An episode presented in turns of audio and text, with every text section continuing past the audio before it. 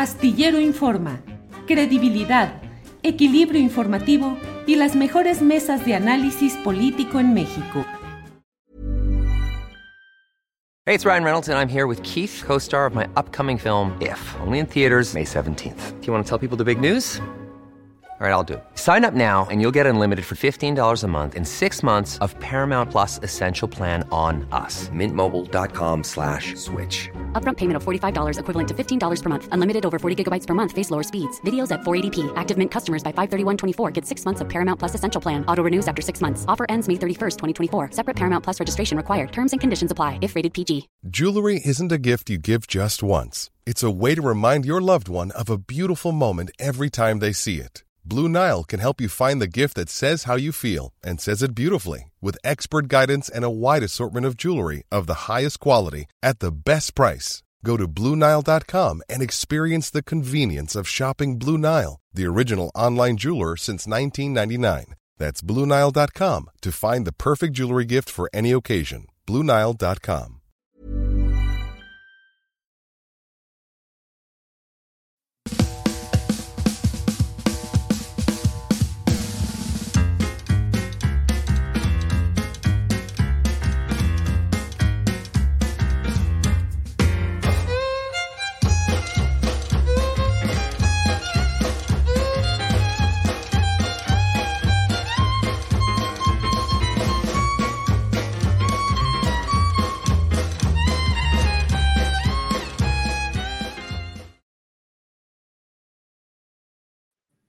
¿Cómo están? Muy buenas tardes, la una de la tarde en Astillero Infórmate, Moris, ¿cómo estás? Muy buenas tardes, me da muchísimo gusto saludarte en este jueves 18 de mayo. Adriana, es un momento súper, súper emocionante. Eh, este, estamos dando eh, otro, un paso más en un, un, paso más en el desarrollo de este medio de comunicación que ha creado y construido eh, Julio Astillero, contigo, con, con su equipo, con, con sus, con sus colaboradores y pues ahora vamos eh, eh también a, es, a, esta nueva etapa. Es, es bueno, es, eh, hace unas horas pude, eh, bueno, me, me, me, escribió Julio, porque Julio y Ángeles ya están en el, en el vuelo, ya están cruzando el Océano Atlántico. Bueno, a esas alturas yo, yo creo que todavía están sobre el Golfo de México, pero ya empezaron su, su gran, su, su super viaje. Este, no sé si tú lo viste, pero al, al, algunas personas en redes se, se, preguntaban qué eran, porque yo puse que era un viaje romántico y, y, y hubo quien, quien, quien pensó que, que, que, había pues, un, un nuevo romance ahí. No, son 40, 40. Así empiezan los chismes, te Sí, así, así empieza, no, son, eh, son 40 años. El 26 de junio cumplen Julio y Ángeles 40 años juntos, 40 años de matrimonio y, y, lo, y, lo, van a celebrar con esas vacaciones que se están tomando los, los, los dos, muy merecidas las, las, tienen, van a, a ver a su hijo en Europa, eh, en donde está estudiando, y, y, bueno, no sé exactamente el itinerario, tampoco me he pasado los detalles, pero sin, sin duda es un descanso muy merecido y muy emocionante. Pues un mes en el que va a estar fuera del programa, pero por supuesto que el sello de Julio Astillero está aquí presente con todos los colaboradores, con todos nosotros y por supuesto que esperamos que le vaya muy bien en este viaje, que por su también lo, ha comentado en algunas ocasiones en las videocharlas, bueno, va a ver por supuesto también a su hijo Julio Alejandro y pues es un mesecito para descansar, para relajarse, para pensar en proyectos, en muchas eh, cosas que van a venir, es un año además muy intenso, Temoris, que pues todo lo electoral además de estas próximas elecciones en el Estado de México y en Coahuila, pues el 24 está a la vuelta de la esquina, así que esperamos que nuestro querido Julio regrese muy descansado porque se viene pues todo muy intenso, pero aquí en estos momentos, eh, querido Temoris, hay mucha información, hay muchas cosas eh, que podemos comentar hoy en este, en este programa, en este día. Eh, sobre todo, bueno, es un día en el que la Suprema Corte de Justicia de la Nación está discutiendo este decreto con el que el presidente López Obrador busca declarar, de interés eh, público y de seguridad nacional todos los proyectos y obras de su gobierno. Este proyecto eh, que se está discutiendo es el del ministro Juan Luis eh, González Alcántara Carranca, que considera en este proyecto declarar como inconstitucional este decreto y vamos a estar dando seguimiento a esto, pero mientras tanto actualizar parte de lo que está sucediendo eh, sobre todo en el tema de los migrantes eh, secuestrados. Eh, vamos a escuchar lo que pasó en la conferencia mañanera Temoris eh, por parte del titular de la Sedena. Escuchemos y comentamos también la actualización que hace la Secretaría de Seguridad Pública Estatal. Vamos a escuchar. Vamos. Eh, se emplearon una serie de fuerzas locales y fuerzas en apoyo. Ahorita las vamos a, a informar para lograr su localización. Los resultados fueron aquí los siguientes. Los tenemos el día martes 16 en Doctor Arroyo, eh, aproximadamente a las 18 horas, 6 de la tarde, fueron localizados nueve migrantes. Estos fueron los iniciales. Se continuaron los trabajos a la una de la, de la tarde del día miércoles. Eh, se localiza ahí eh, en el área de Matehuala a otros seis migrantes y posteriormente a las 3.30 de la tarde se localiza uno más en el Tajo, doctor Arroyo, Nuevo León. Eh, y el día de hoy, hasta las 3, 13 de la mañana, se fue, fue localizado 33, 33 migrantes más aquí en la carretera 30, eh, este, el kilómetro 30 de la carretera 57, límites con San Luis Potosí y Nuevo León. Ahí se localizaron. Eh, todos fueron trasladados a la delegación del Instituto Nacional de Migración en San Luis Potosí. Estos eh, migrantes, los 49 migrantes, son 23 hombres, 15 mujeres, 6 niños, 5 niñas. Eh, las nacionalidades son 7 de Venezuela, 19 de Honduras, 2 de Brasil, 1 de Cuba, 14 de Haití y 6 de El Salvador. Temoris, pues en la actualización que hace la Secretaría de Seguridad Estatal, ya menciona que son, el rescate es de 40 migrantes y que fueron rescatados en Nuevo León. En este comunicado, eh, la Secretaría de Seguridad pública señala que tras la localización de seis personas migrantes que escaparon de sus captores y llegaron a Matehuala, eso ya San Luis Potosí, las autoridades potosinas se trasladaron a Doctor Arroyo en Nuevo León y rescataron a 34 personas más, incluidos 10 menores de edad. Eh, hay que recordar también lo que señala en este comunicado es que el pasado lunes a las 2 de la madrugada el autobús de una empresa turística, lo entrecomillan, fue interceptado por un grupo criminal en la carretera 57 a la altura de la comunidad Los Medina, municipio Doctor Arroyo Nuevo León, y que lo tripulaban al menos dos choferes y estaban 49 eh, personas provenientes de Honduras y Venezuela. Eh, al parecer, por lo que menciona el fiscal, el fiscal de San Luis Potosí, todavía no están localizados estos dos choferes, pero vamos a escuchar parte de lo que comparten de los testimonios, uno de los testimonios de estos migrantes. Vamos a escuchar. Isaí Maradiaga. ¿Qué nacionalidad eres? Hondureña. Veníamos ya previamente ya para llegar a Monterrey unas tres horas. Ahí fue donde los intercedieron. Salimos de Chiapas y caímos como eso de las dos de la, de la noche, del día siguiente directamente. Los Medinas, los Medinas, sí es una comunidad y ahí lo interceptaron, entonces lo, sí a la fuerza, pues, uniformes como decía Policía Nacional. Aquí lo, lo, lo, único que pasa, dice, es que el chofer no se reporta con nosotros y ese es el problema que tiene, porque él, eh, él tiene que reportarse siempre que va a pasar por aquí con nosotros. Y luego, pues, ahí llamó a, al dueño del bus, eh, ella le ofreció 40 mil pesos y le dijo que solo en comida nosotros se iba eso. Sí. Entonces ella a lo mejor no quiso negociar con él. Correcto. Y le hicieron perderse el bus y a nosotros nos secuestraron.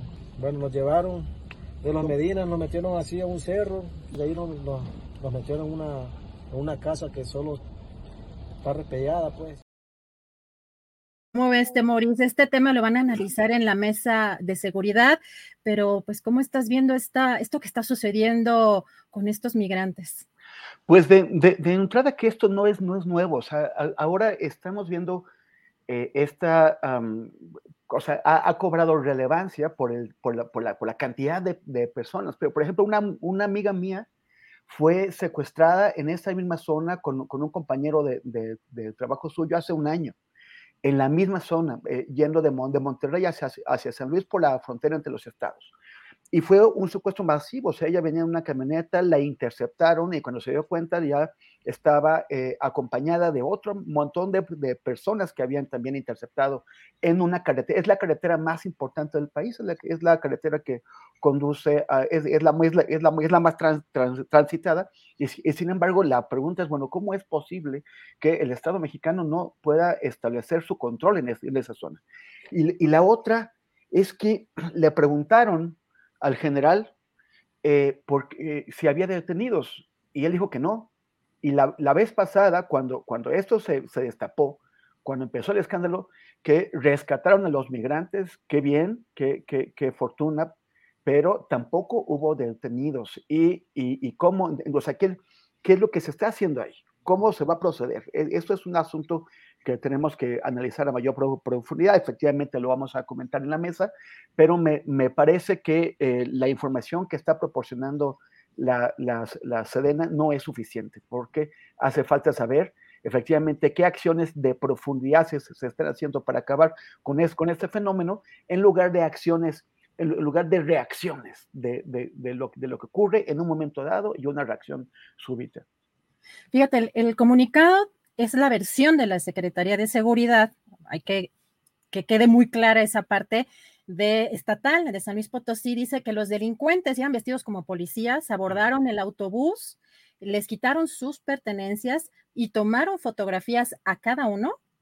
Eh, dice también, sus captores se quejaron de que el chofer no se había reportado con ellos, que ya había pasado varias veces por la carretera 57 sin avisarles.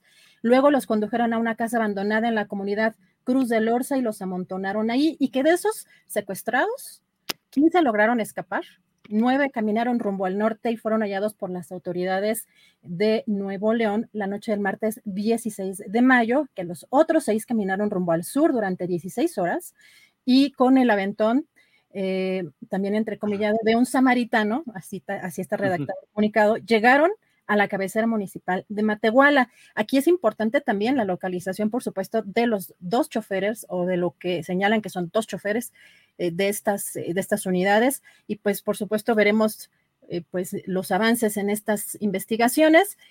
Y cambiando un poco de tema, Temoris, si le entramos un poco al tema también de las corcholatas, cómo va este tema hacia el 24, pues muchas declaraciones, sobre todo pues ahí vemos, pues en el caso de Ricardo Monreal, no contento con el tema de las encuestas, que no participaría, de que si se hace de la misma manera que en el 2017, pues también algunas eh, críticas eh, de Marcelo Ebrard, del secretario de Relaciones Exteriores, pero pues un, un tuit que me pareció también interesante a propósito de lo que tú escribes eh, sobre el PRD en, en Milenio, Temoris, es esto que pone en su cuenta de Twitter Porfirio Muñoz Ledo donde dice Ricardo Monreal se insurge contra el dedazo y Marcelo Ebrard se opone a la cargada. Deberían formar una corriente democrática de Morena como nosotros la creamos en el PRI y en su caso un Frente Democrático Nacional aliado a otros partidos, siguiendo de corcholatas solo se degradan. Pues no sé cómo veas este tuit, pero además un personaje como Porfirio eh, Muñoz Ledo, que cuando perdió pues esta presidencia eh, pues, pues, de Morena, eh, había acusado incluso, no sé si te acuerdas, a Marcelo Ebrard, pues por una parte de apoyar a, a, Mario Delgado, que era parte de una conspiración contra la democracia y que era una ambición desmedida por parte de Marcelo Ebrard. Así que no sé, este personaje parece este, querer introducir la intriga, como le dicen el amarranabajas. Bueno, me, llamó la atención el verbo que, usó, ¿no? O sea, ¿cómo es? Y, me insurjo yo, te insurges tú, él se insurge, todos nos insurgimos. Eh, pues qué, qué, urgente eh, es. Bueno, pero eh, es, eso no se le discute a Muñoz Ledo. Me, había llamado la, la, atención su, uh, su silencio, ¿no? tenía un tiempo calladito, un tiempo que no, que no causaba olas, ahora lo hace apenas con un tweet, o sea, no necesita ir a una plaza pública a, generarlas. Pero, pero bueno, o sea, es, el tema es que los, las pasiones de Porfirio pues son muy inestables, ¿no? O sea, cuando, cuando ama, ama por poco tiempo, al día siguiente te clava un puñal. Y, y lo, lo, mismo cuando, cuando odia, ya después sale como ahora, no solamente en tu defensa, sino hasta preocupado por, por la dignidad de las corcholatas, ¿no? Ya no deberían ser corcholatas. Entonces, bueno, pues ahora resulta que es un asunto que le importa muchísimo al ex senador, ex diputado, ex, ex presidente del, del, PRD, ex candidato presidencial, miembro, a mí me parece que de unos eh, cinco partidos. Eh, o sea, bueno, es toda una, una figura muy polémica. Pero además estuvo no, no solamente con López Portillo, estuvo creo que también con Díaz Ordaz de la Madrid, hasta con Vicente Fox. Bueno, este, pues ahora sí que ajonjolí de todos los modos. Sí, lo único, lo único que le, que, le, que, le ha, que le ha faltado es ser presidente de México, secretario general de la ONU y, y, y líder de la Confederación Galáctica Internacional. O sea, pues, realmente ha hecho casi todo y eh, posiblemente ya, ya no está haciendo su mejor papel. En, en el último par de años, de, desde que dejó de ser diputado de Morena, pues se ha como siendo bastante, o sea, se ha, ha, asumido una, una, una posición de, de, beligerancia que me, que me parece que eh, favorece poco al, al, a su legado, a cómo va a ser interpretada su, su figura eh, ya histórica. Pero fíjate, lo, lo, pongo también en la mesa, Temoris, porque hay un artículo interesante que publicas en Milenio sobre, pues de, le llama Julio lo que queda del PRD, ¿no? lo que queda del PRD, porque eh, primero, son figuras que salieron del PRI, era un partido pues digamos, en donde prácticamente era en tu, solamente en donde podías hacer una carrera política, pues había otros partidos, digamos, pequeños, pero eh, realmente pues la fuerza está dentro del PRI. Ahora, dentro de esta fundación del Partido de la Revolución Democrática, más allá de Cuauhtémoc Cárdenas, por ejemplo, qué papel, eh, lo que tú expones en, estas, en esta gráfica, qué papel tuvo y tiene sí. en la historia alguien como el presidente López Obrador, y qué es lo que está pasando con estas votaciones de un partido como el PRD.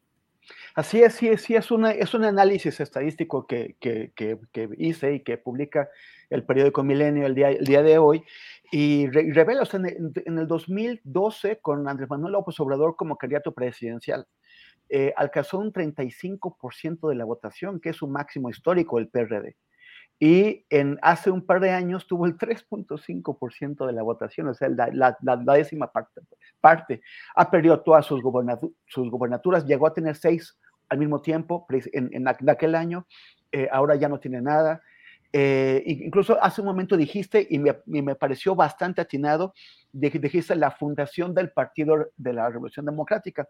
Sí, tú te referías al momento que fue creado, pero yo pensé en que como van o sea, el, el, próximo año pueden llegar a perder el registro y, y, no les va a quedar más que convertirse en fundación, o sea, que para, que, para que quede algo con que administrar aquello que han adquirido, pues empleando el presupuesto público que se paga con, el impuesto, con, con los impuestos que pagamos los contribuyentes pero es un desastre lo que, lo que, lo que ocurrió el PRD.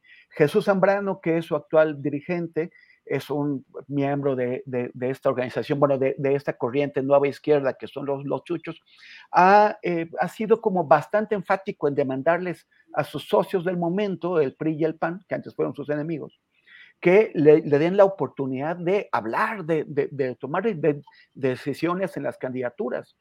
Eh, no lo pelan mucho, pero en, en realidad el PRD con que no pierda el registro el próximo año, o sea, ya no que tenga un mano en las candidaturas.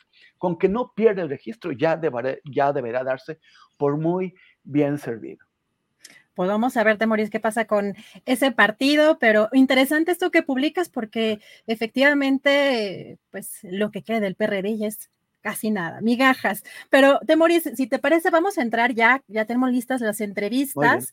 Eh, bueno, la entrevista que sigue eh, eh, a continuación. Y regreso yo en algún momento, si hay espacio con más segmentos de la conferencia mañanera o al final del programa, esperamos también en un ratito más la mesa de seguridad. Excelente.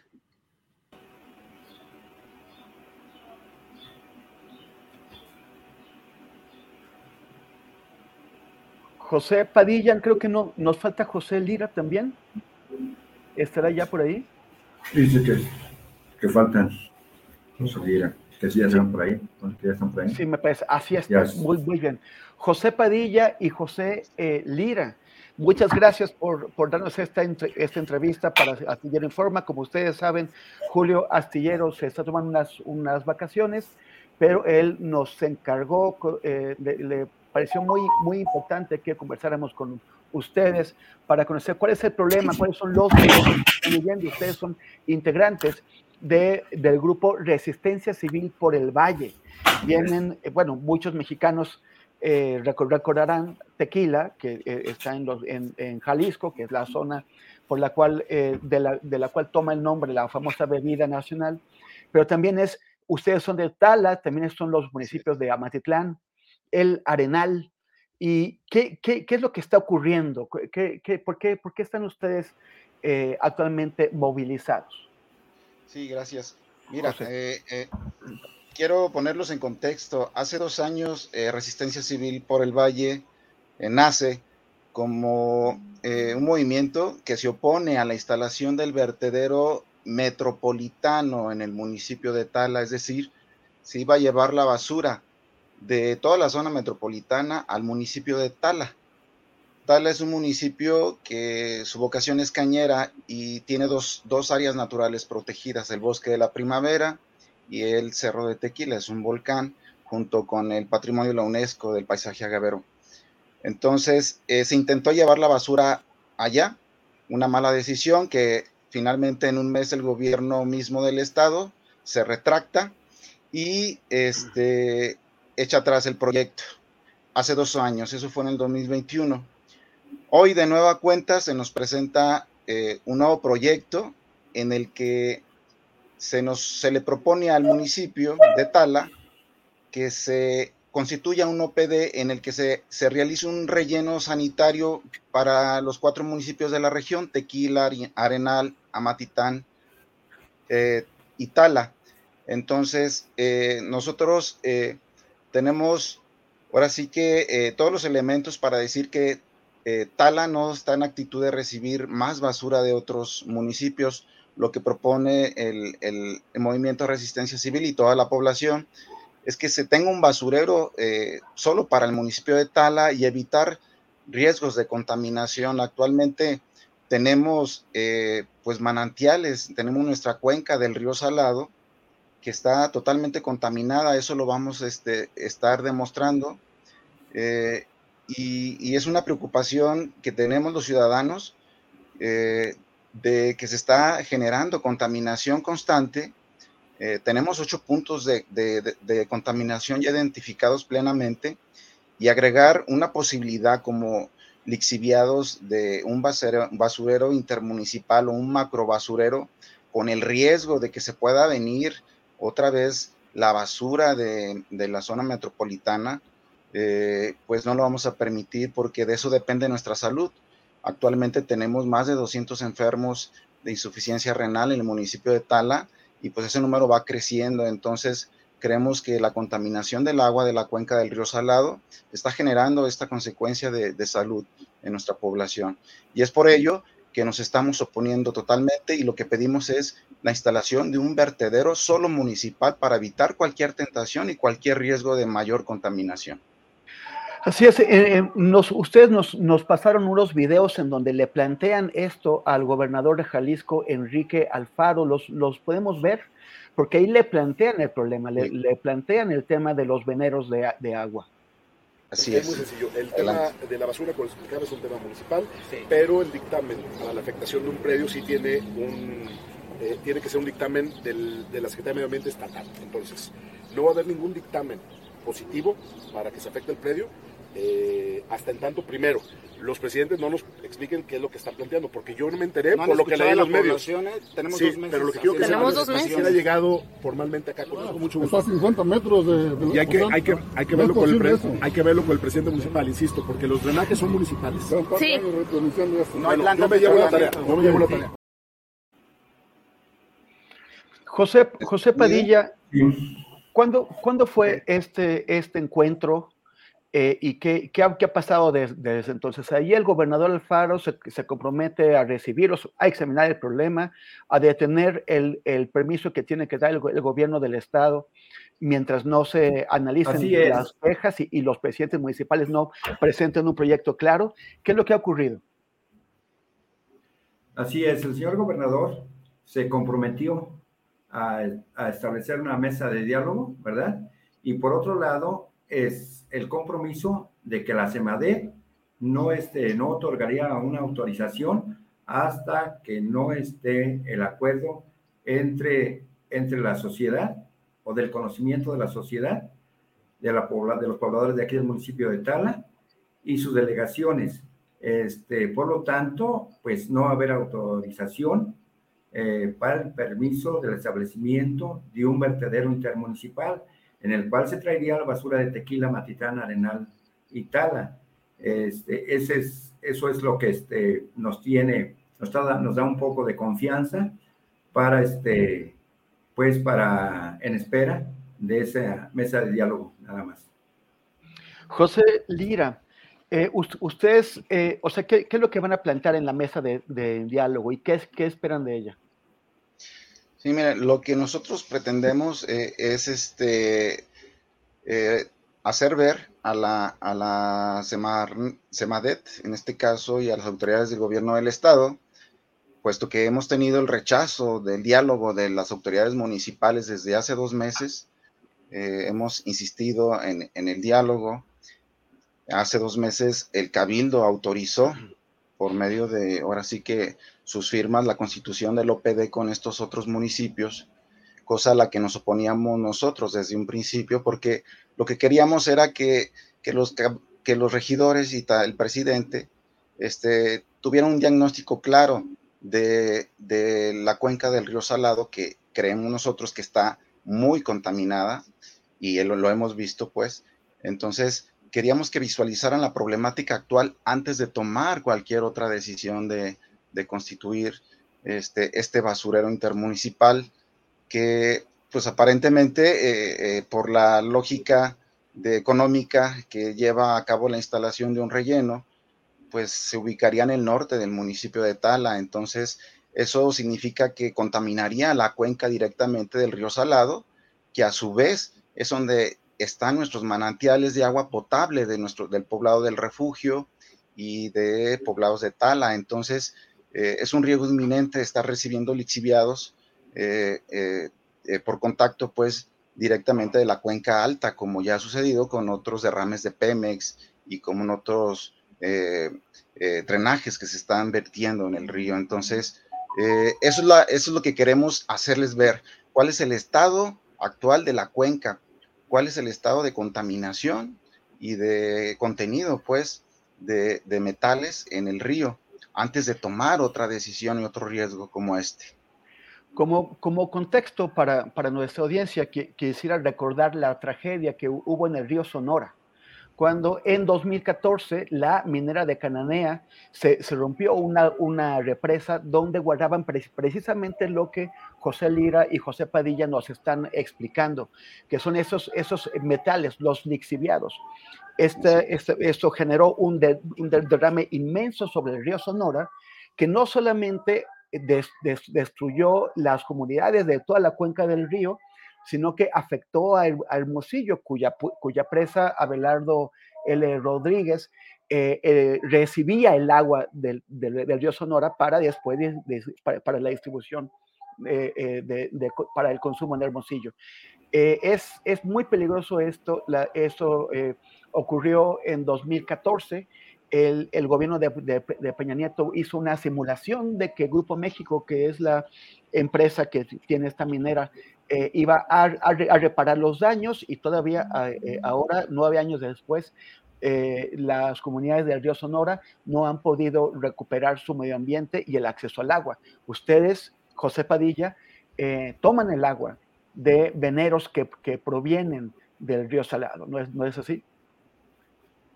Así es. Mira, eh, de hecho tenemos ya tiempo con problemas de contaminación de este río Salado, pero este, a partir de 10 años, eh, que se establece la, la población de los ruiseñores, que es aproximadamente 11.000 habitantes, eh, sus drenajes son descargados en este río. Este río salado, este, pues es el que va directamente a Presa de la Vega. Eh, como mencionaba eh, José Juan, José, que, este, que nuestros veneros en los que nos abastecemos de agua en la población del refugio, eh, estos veneros están a una distancia de, 60, de solamente 60 metros y con una profundidad de 2 metros. Por lo tanto, ya deben de estar contaminados. Ahora tenemos un pozo profundo que también está a unos 70 metros de distancia del río Salado, que también debe de estar ya este, eh, sus mantos eh, freáticos o sus corrientes subterráneas ya deben de estar contaminadas. Entonces, el problema tan grande de contaminación está resultando en afectación directa a la población, porque la población del refugio eh, utiliza el agua de esos manantiales famosos que son los arrayanes, los utiliza, la utiliza para bañarse, la, eh, la utiliza para limpiar su ropa, para lavar su ropa, la utiliza para lavar sus trastes y en algunos casos se utiliza hasta para el consumo en forma directa. Entonces, el problema de contaminación de ese río está muy, muy, este, muy grave, lo consideramos grave. ¿Y ustedes han, pedido al gobierno del, del, Estado o alguna otra instancia que se realicen eh, análisis del, del, agua que obtienen del, del pozo profundo y de, y de, los veneros para saber también eh, qué riesgos están ya corriendo, que, cómo, cómo puede impactar eso en la salud de la población, de, de la niñez. Sí, justamente, justamente es la intención de estas mesas de diálogo y era la intención antes de que se firmara el acuerdo por parte de Cabildo que se hiciera un diagnóstico completo, incluyendo los análisis de agua en, los diversos puntos de, la cuenca del río, desde eh, el bosque de la primavera, que es donde nace, y donde se empieza a contaminar por otro basurero clandestino, que es de Huastla, donde eh, se ubica en el municipio de Arenal, donde están tirando la basura actualmente, tequila, amatitán y arenal. Ahí empieza la contaminación del río. Luego existen lixiviados de pemes que se están eh, percolando hacia, hacia el río Luego los drenajes de, la comunidad de Ruiseñores, que pues no es nada, este, son 10 mil viviendas, entonces es, es una, una, contaminación enorme con drenajes.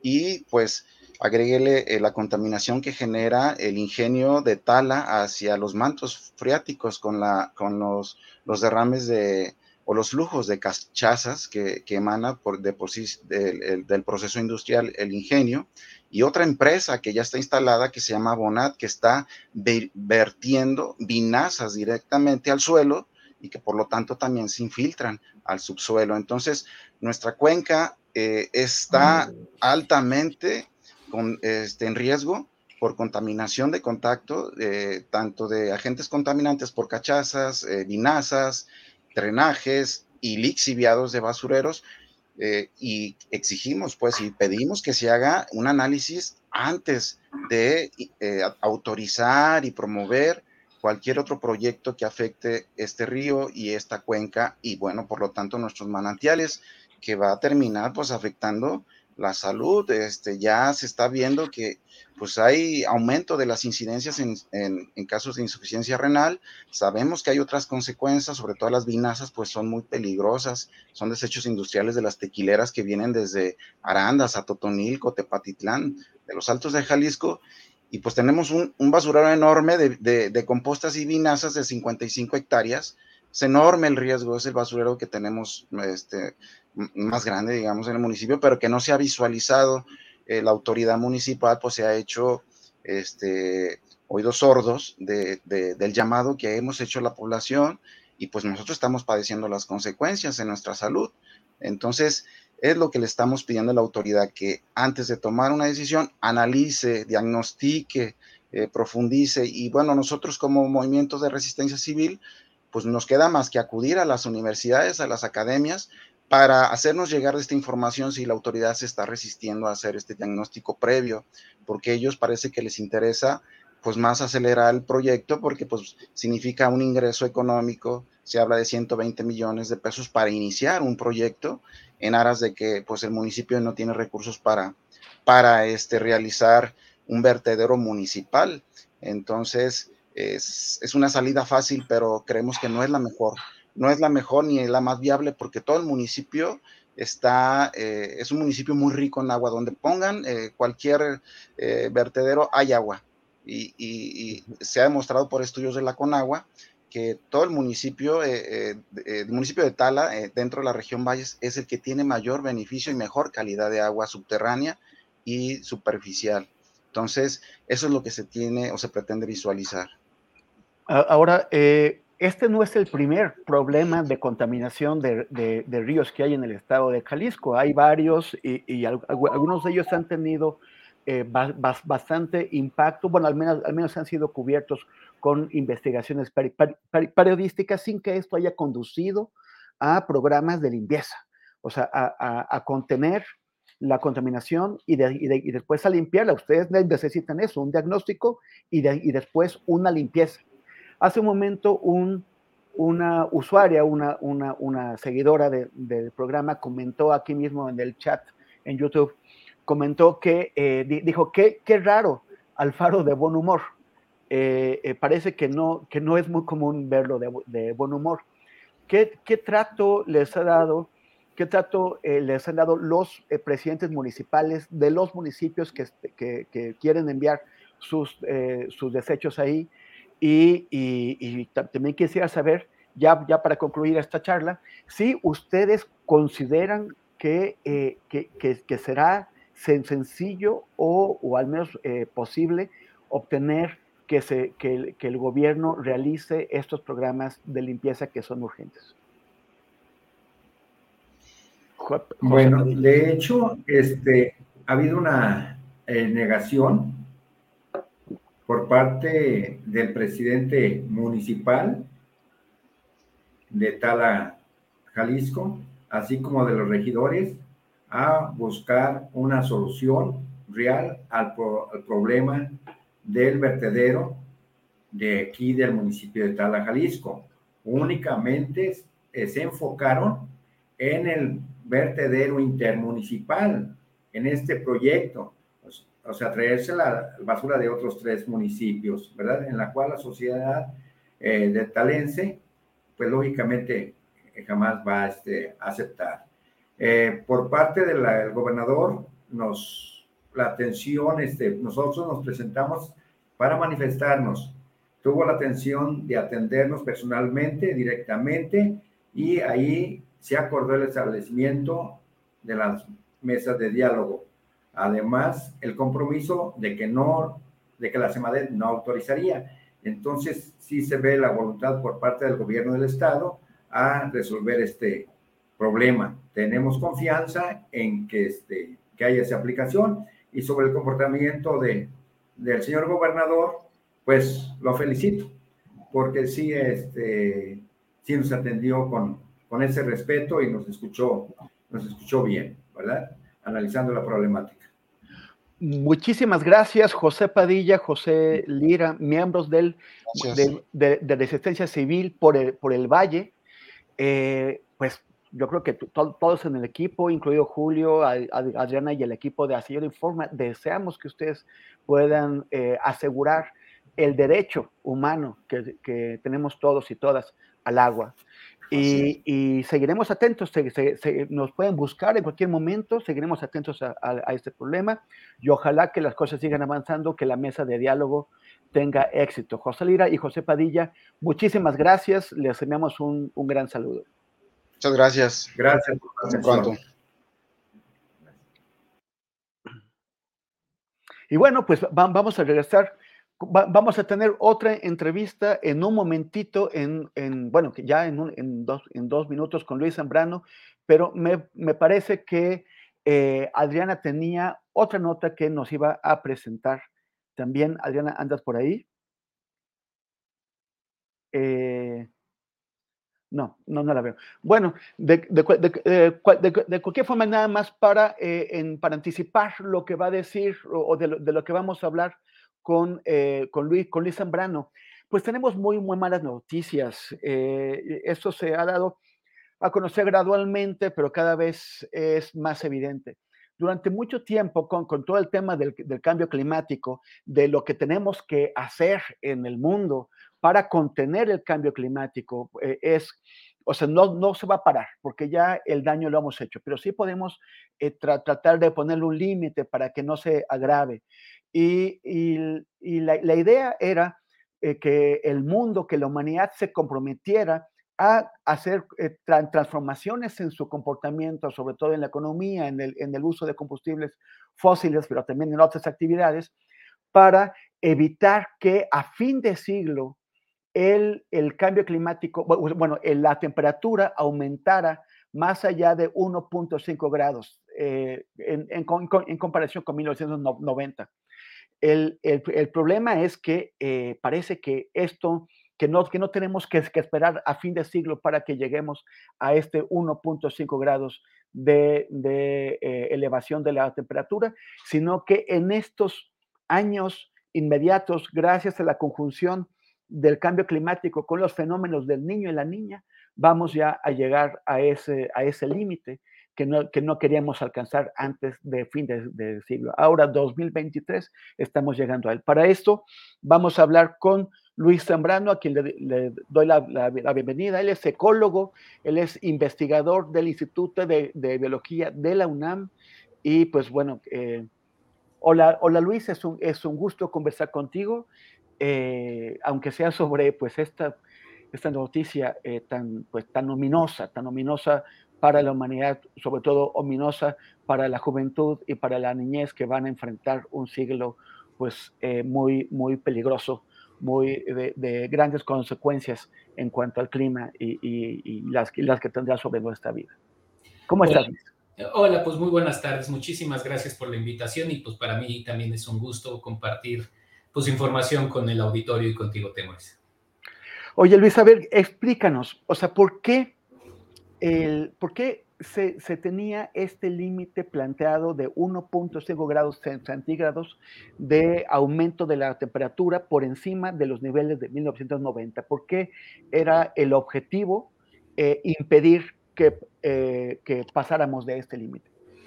Bueno, este sigue siendo el objetivo, es el objetivo todavía. O sea, sí quisiera como un poco explicar que hay fenómenos globales y hay fenómenos Globales quiere decir con tendencias de décadas o de cientos de años, mientras que hay fenómenos más locales o, con escalas mucho más pequeñas, como que son de un año o dos años.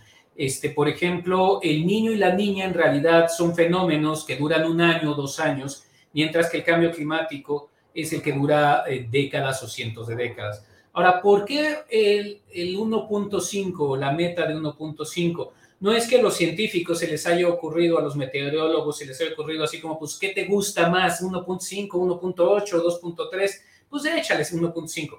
No, no va por ahí. Es lo que tenemos en, ciencia y se generan muchos modelos este, atmosféricos es este, predicciones. Y entonces eh, la atmósfera y eh, los cambios en la atmósfera, que son lo que generan el clima, por ejemplo, pues está el el jet stream que está en el norte del, continente americano, que es mucho lo que genera estas corrientes eh, en el Pacífico y en el Golfo, que hacen que, por ejemplo, luego el Golfo de México sea un poco frío porque toda nuestra temperatura caliente se va hasta Europa y regresa, pasa por el polo y regresa fría. Esas corrientes este, se van generando a lo largo de toda una de las décadas. Y entonces cuando uno modela estas corrientes, y modela qué pasaría si va subiendo uno un grado, dos grados, 1.5, va tratando de, los modelos e, evalúan cómo se van cambiando estas corrientes, cómo se van rompiendo estas corrientes.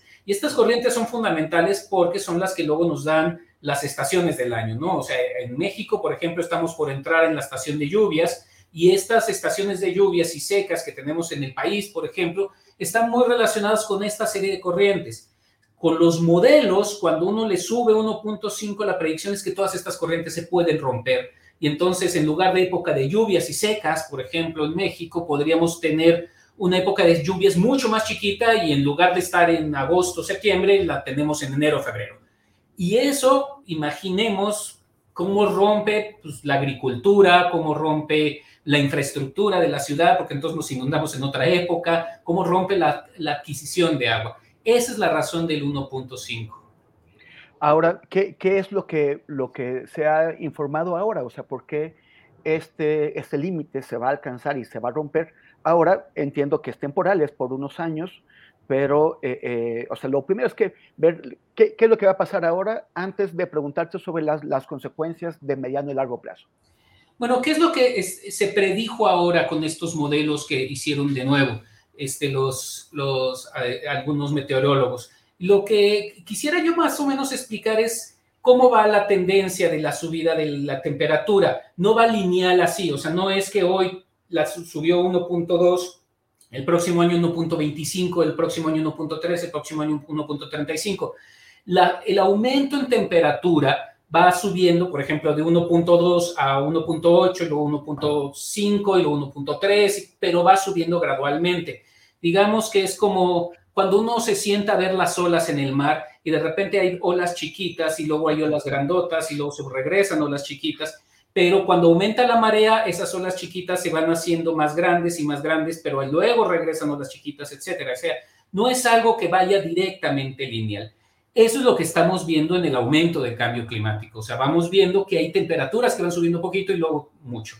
El punto de ahora, los nuevos modelos que acaban de sacar en estos días, sugieren que el fenómeno particular del niño es un fenómeno que luego libera mucha energía que se tiene capturada. Y entonces estos pequeñas como olas que yo decía, cuando viene como el fenómeno del niño, brincan un poco más y entonces vamos a pasar el 1.5 o la probabilidad de que pasemos uno de estos años, porque solo es uno de estos años, no necesariamente son todos los años, uno de estos años por encima del 1.5 es del 66%. O sea, 66% de probabilidades de que en los próximos cinco años uno de estos años vaya a subir por más del 1.5.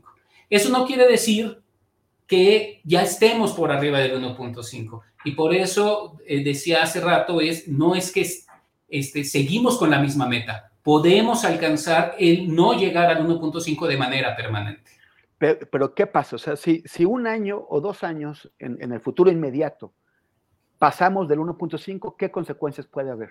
Las consecuencias no las sabemos porque a lo mejor como es un pulso, digamos, como es un, eh, solo es un año, a lo mejor se rompen un pedazo de estas dinámicas este, globales y se vuelven a recomponer. Recordemos que también la atmósfera y las, las dinámicas globales son más o menos resilientes. Y entonces, en algún momento, a lo mejor con un solo pulso de, un, de por encima del 1.5, se descomponen tantito, puede llover mucho menos, lo que puede suceder es que a lo mejor hay grandes sequías en ciertas partes del planeta y hay grandes inundaciones en otras, pero solo pasa un año. El peligro es cuando se mantenga el modelo por encima del 1.5, cuando mantengamos varios años por encima, entonces sí se rompe todo y entonces sí cambiamos de un estado que tenemos todo, que conocemos las lluvias y secas, primavera, verano, otoño e invierno, a otros estados en donde desconocemos qué es lo que va a pasar. Entonces, este, un año no sabemos, o sea, la verdad es que son de estas cosas, eh, eh, son fenómenos complejos que es difícil hacer una predicción exacta de qué va a pasar en cada uno de los lugares por un solo impulso, digamos. Ahora, se, se habla bastante de un punto de no retorno, ¿no? o sea, de, o de puntos de no retorno. Por ejemplo, momentos en que la corriente del, del, Golfo, que es tan importante, que es la que mantiene a Europa, aunque a, a nosotros se nos hace fríísima, en, real, en realidad es, eh, no es tan fría como, como, como el Canadá, o sea, gracias a la corriente del, del, Golfo, por eso, por ejemplo, hay, una, hay el, el, puerto de Bergen en, Nor en Noruega se mantiene libre, libre de, de, hielo, pero esa, se habla, por ejemplo, de que esa corriente en algún momento puede, puede dejar de fluir. O, por ejemplo, que el, el, el deshielo en la, en, la, en la Antártida, en la, en la Antártida provoque ya una, un, un desencadenamiento masivo, eh, de manera que de pronto haya un, eh, eh, fenómenos que eleven eh, la temperatura sub, súbitamente bastante más allá de lo que hasta el momento hemos proyectado. Sí, de hecho, los puntos de no retorno son muy importantes a la hora de tratar de entender lo que le llamamos sistemas complejos. Este, que puede ser este el factor. Ahorita que preguntabas qué pasa si, si solo es un año o qué pasa cuando lleguemos a un punto de no retorno, los puntos de no retorno son como si uno, como las ligas. Cuando uno tiene una liga y, este, y los sistemas complejos son como las ligas, cuando uno tiene una liga y la está estirando, que eso es lo que estamos haciendo con el cambio climático, la estamos estirando y estirando y estirando, pero de alguna manera el sistema es lo suficientemente resiliente para regresar a su estado natural. Eso es lo que estamos viendo ahora. Aumenta un poco la temperatura y estamos estirando la liga, pero sigue habiendo todas estas corrientes, sigue habiendo estas dinámicas en los océanos que, por ejemplo, nos permiten mantener y tener pesquerías. El fenómeno del niño, por ejemplo, es un fenómeno que se bautiza y se, este, se bautiza eh, eh, como el niño porque en alusión al niño Jesús porque se daba en época de Navidad en el Perú cuando se reducía mucho las pesquerías porque el cambio de temperatura hacía que no hubiera alimento para los peces. Y entonces había pocos peces y por eso se pescaba poco y por eso le llamaban el niño. De, ahí viene el nombre del niño. Entonces, estos cambios en las corrientes son como las ligas. Uno, si las, si las estira, pero no ha roto la liga, este, se pueden regresar. Sin embargo, cuando se estira mucho más, que ese es el 1.5, se puede romper la liga y entonces ya no regresa a su estado natural y se convierte en otra cosa completamente diferente. Eso es lo que tenemos miedo que vaya a pasar, porque la otra cosa completamente diferente no la podemos predecir. Puede ser que a lo mejor México llueva tremendamente mucho más en todo el país y entonces nos volvamos un país completamente húmedo o concretamente lo contrario, las corrientes hagan que México se vuelva un completo desierto en Chiapas y, este, y en Sonora y entonces no tengamos agua y a ver de dónde sacamos agua para la agricultura y para vivir en este país con los más de ciento y cachos millones de habitantes que somos. Oye Luis, pero a ver, me, me, equivoco si te siento un poquito optimista o más optimista de lo que yo imaginaba, porque eh, ya he visto informes y, he escuchado a, especialistas, a expertos, que prácticamente dicen que no es posible evitar el, superar el límite de 1.5 grados antes del fin del siglo, que de hecho puede ocurrir ya, tal vez no en los cinco años, en un par de décadas o, algo así, sobre todo si de pronto inadvertidamente rompemos uno de estos puntos de, no retorno. ¿Por qué, ¿Por qué tu optimismo? Bueno, no es que sea un optimismo, te voy a, te voy a ser franco, es estratégico. Este, en términos de si decimos, no, pues ya llegamos al punto de no retorno, vamos a llegar en 5 o 10 años al punto de no retorno, este, entonces ya nadie hace nada y tenemos posibilidades de hacer cosas en el futuro.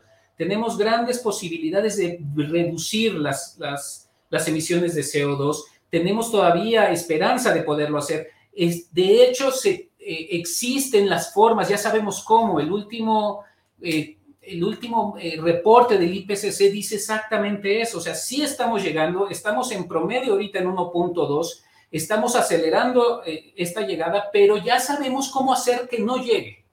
Y ya podemos ponernos de acuerdo en cómo no llegar. Lo podemos ver esto de manera pesimista y decir, pues ya, ya, ya vamos a llegar, ya que importa, las sociedades no están reconociendo este problema, los este, gobiernos no lo están reconociendo, los gobiernos están de hecho haciendo exactamente lo contrario, en particular nuestro gobierno, por ejemplo, sigue apostándole al, al petróleo, este, pero no es el único, hay varios países que lo están haciendo, entonces ya llegamos.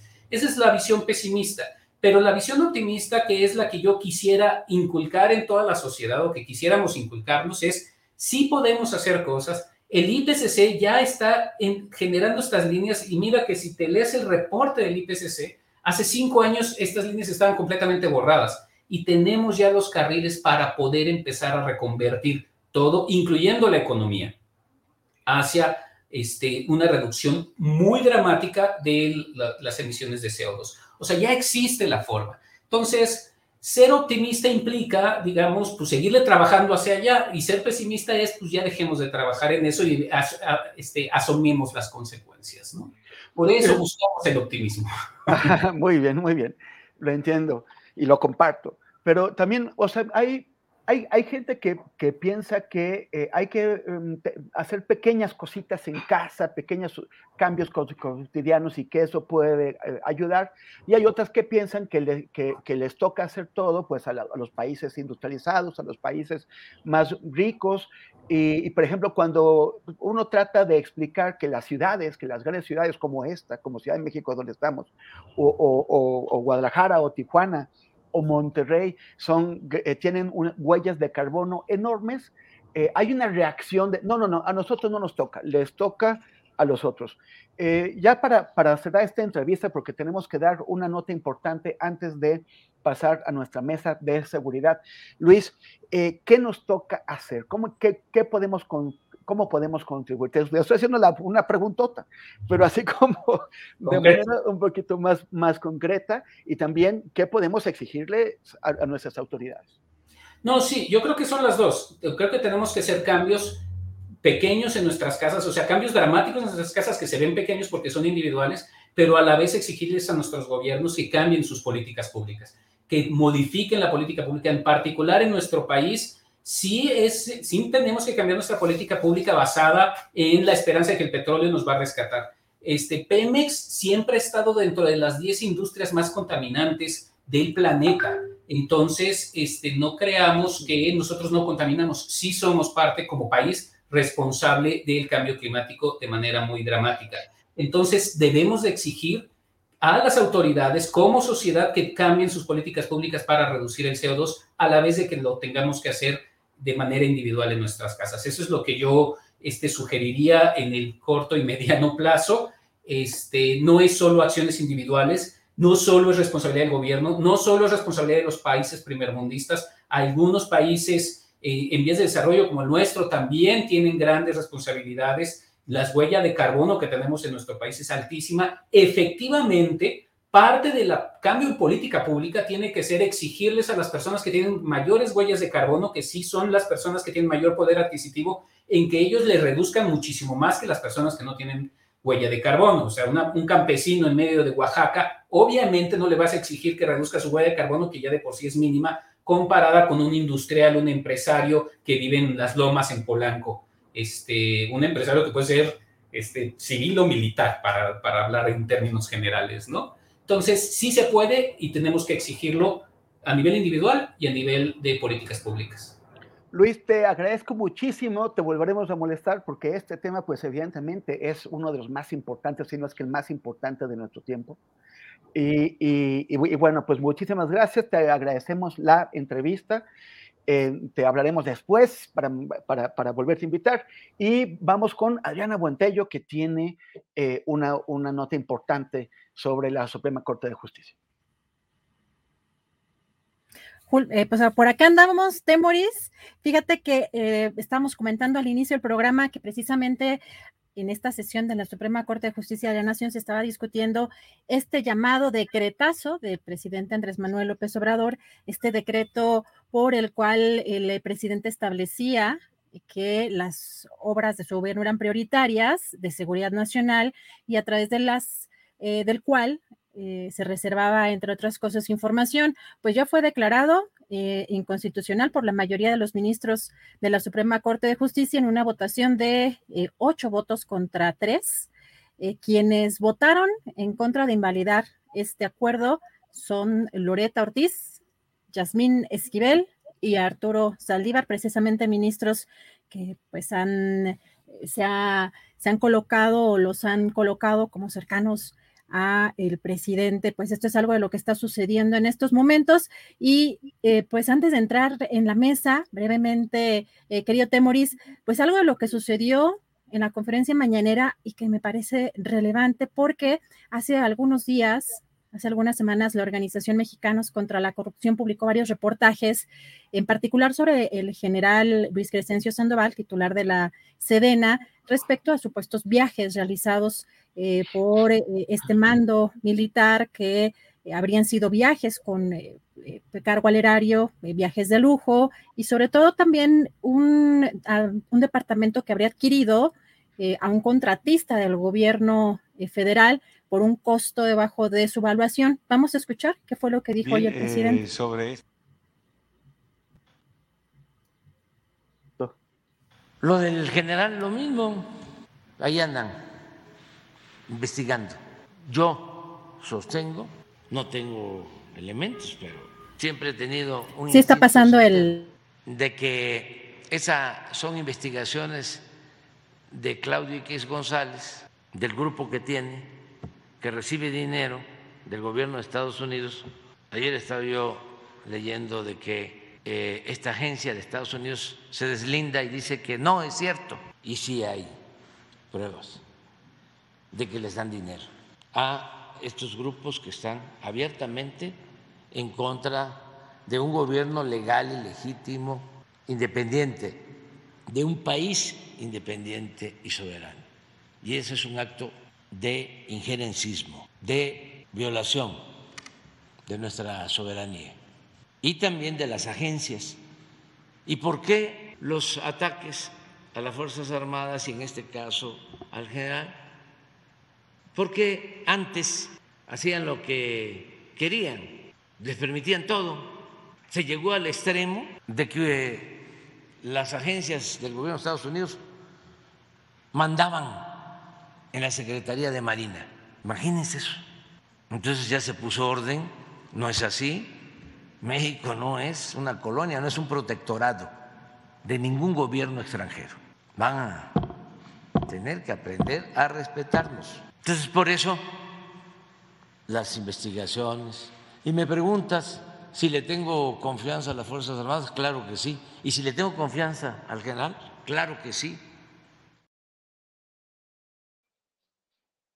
¿Cómo ves, Temoris? Bueno, esto es pues parte de lo que hoy, de lo que hoy mencionó el presidente en la conferencia mañanera sobre estos reportajes. ¿Cómo ves, Temoris?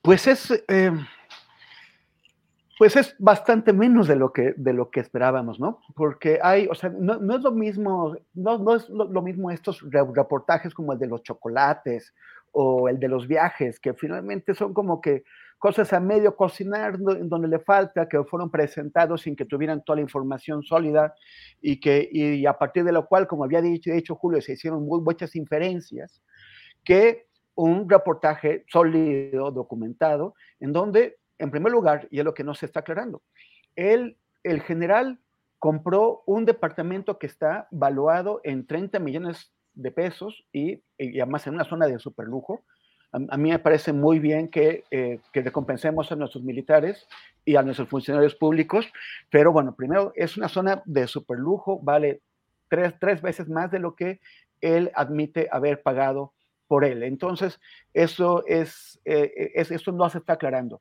Lo, lo, otro es que él dice que, bueno, que él lo compró sin saber quién era la, la, dueña y resulta que la dueña es una persona que está recibiendo contratos de la propia Secretaría de la Defensa Nacional. Cuando él lo compró, cuando, cuando adquirió ese crédito para, para, para, para comprarlo, él, eh, él, ya era el, titular de la Secretaría de la Defensa, que tiene un, un, eh, un, centro militar de inteligencia, tiene una sección 2 del Estado Mayor de, de, la, de, la, de la Defensa que está también dedicado a la, a la, inteligencia y de, y de verdad a, a, nadie en la Sedena se le ocurrió que sería necesario, importante, indispensable averiguar a quién el titular de la, de la defensa le, le, estaba comprando un departamento que además estaba eh, extrañamente súper barato. Pues o supuestamente sea, lo, que, lo que menciona eh, y lo que mencionó el, el general es que estaba en obra gris que por eso era el costo, ¿no? Ese era el, ese era el costo, pero eh, pues ahí van a, van a surgir quizá pues más, eh, pues más investigaciones respecto a esto mismo que incluso hoy dijo el, el, titular de la, de la Sedena, pero si te parece, Temoris, platicamos al final este, de algunas de estas cosas que todavía quedaron acá pendientes e iniciamos con la mesa de seguridad. Muy bien. Si te parece bien, regreso en un ratito. Gracias, gracias. gracias.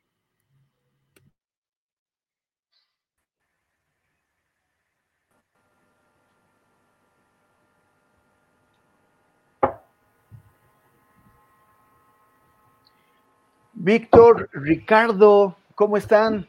Nos falta Guadalupe Correa, pero qué bueno, qué bueno, la, la, la esperaremos. Este, no, no, no sé si eh, va a, si ha dicho algo, para ahí parece que no, pero Ajá, no está conectada todavía, pero bueno, la, la esperaremos.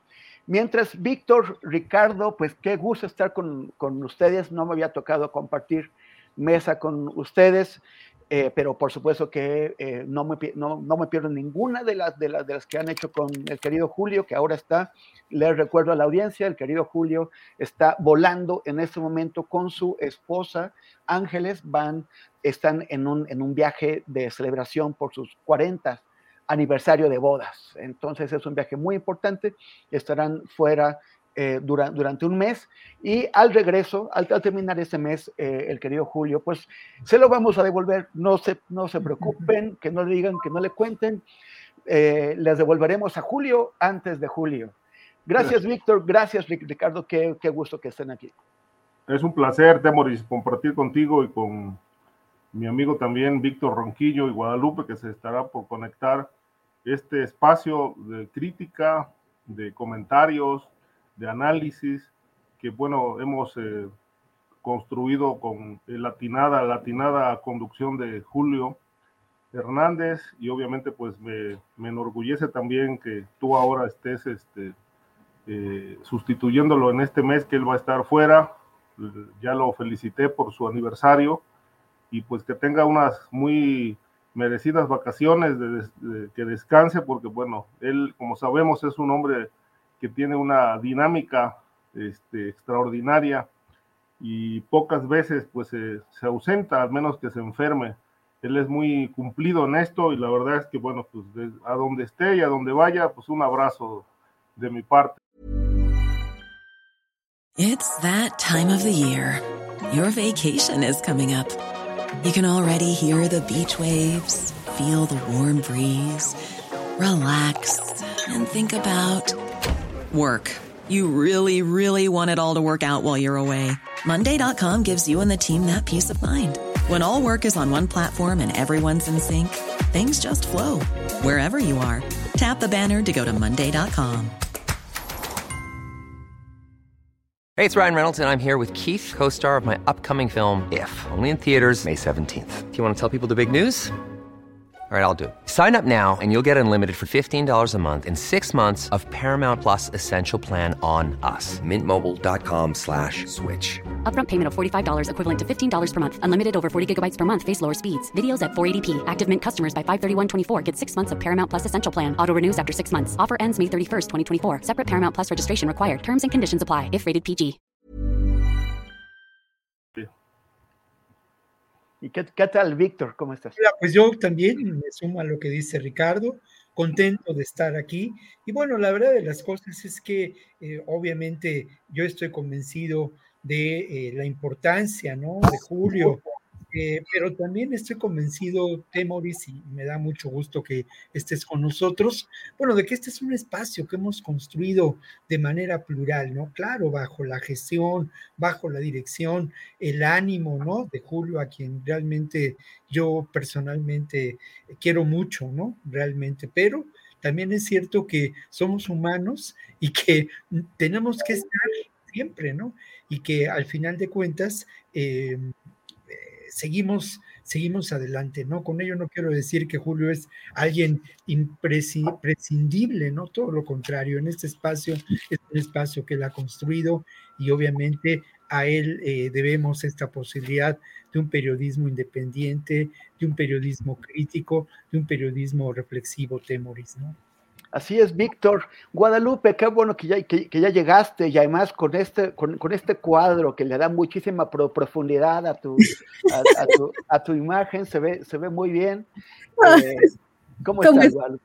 Temoris, pues muy contenta de estar aquí contigo, con Víctor, con Ricardo. Y pues sí, este, como, como dijo Víctor, se va a extrañar mucho a, a Julio, pero pero vamos a este, formar un espacio por un mes muy, muy, muy agradable y mucho gusto que estés aquí este, moderando esta mesa. Eh, muy bienvenido y, y, me encanta volverte a ver. Gracias, gracias, gracias, gracias a los tres y también gracias a las personas que en el, que en el chat estoy viendo. Yo, yo dije, uy, me van a, a, palear porque la gente quiere muchísimo a Julio, o sea, todos queremos mucho a, a Julio y, y, pues de pronto este, que no esté y que pues, esté otra persona en su lugar, pero, eh, pero, pero agradezco mucho, estoy viendo muchos comentarios muy, este, excepto uno que insiste en hacer una inferencia que, dice que soy empleado de proceso, lo cual no es cierto, y que proceso es de María Scherer, eh, es esposa de Juan Ignacio Zavala, que es hermano de Margarita Zavala, que es la esposa de Felipe Calderón. Entonces, trabajo para Felipe Calderón. Qué curiosas inferencias también, pero bueno, las inferencias es lo de hoy. Eh, pero vamos a, comenzar, ¿no? Vamos a darle, eh, el, vamos a, ponerle el botón de, salida. Y pues lo primero es el tema Ayotzinapa. Es este año, ¿no? Llegamos a nueve años ya desde la desaparición de los 43, el 26 de, septiembre se va a cumplir. Desaparecieron a 43 estudiantes, asesinaron a, a seis personas, otro joven quedó en muerte cerebral, eh, muchas veces eh, eh, no, no, no, lo mencionan, pero también es muy importante para él y, para su familia que, que vive y que experimentan esta tragedia. Y, no hemos llegado al fondo.